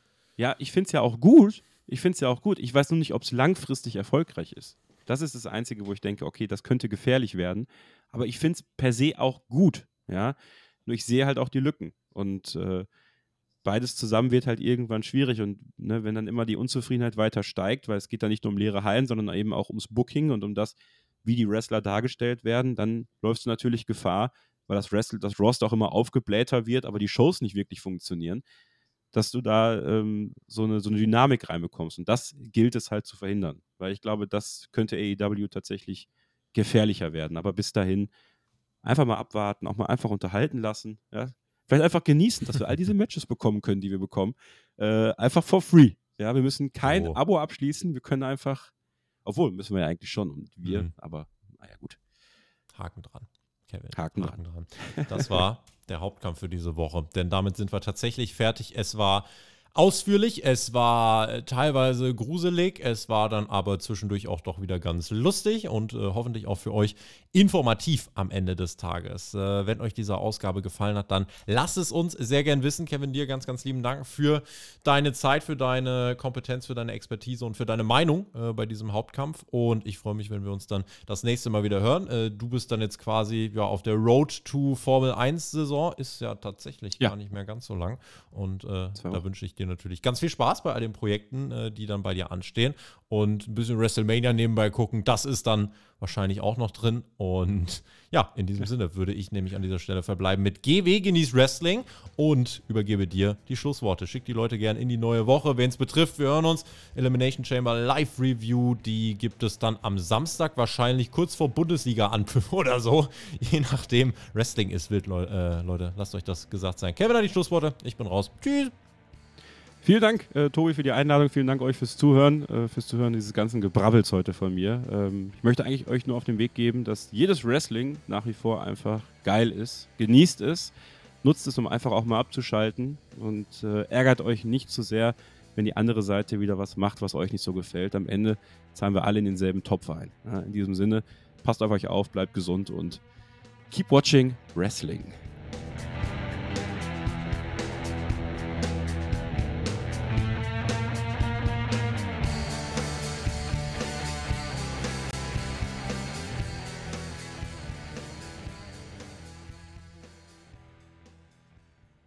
Wie baut man eine harmonische Beziehung zu seinem Hund auf? Puh, gar nicht so leicht. Und deshalb frage ich nach, wie es anderen Hundeeltern gelingt, beziehungsweise wie die daran arbeiten. Bei Iswas Dog reden wir dann drüber. Alle 14 Tage neu mit mir, Malte Asmus und unserer Expertin für eine harmonische Mensch-Hund-Beziehung, Melanie Lippisch. Iswas Dog? Mit Malte Asmus. Überall, wo es Podcasts gibt.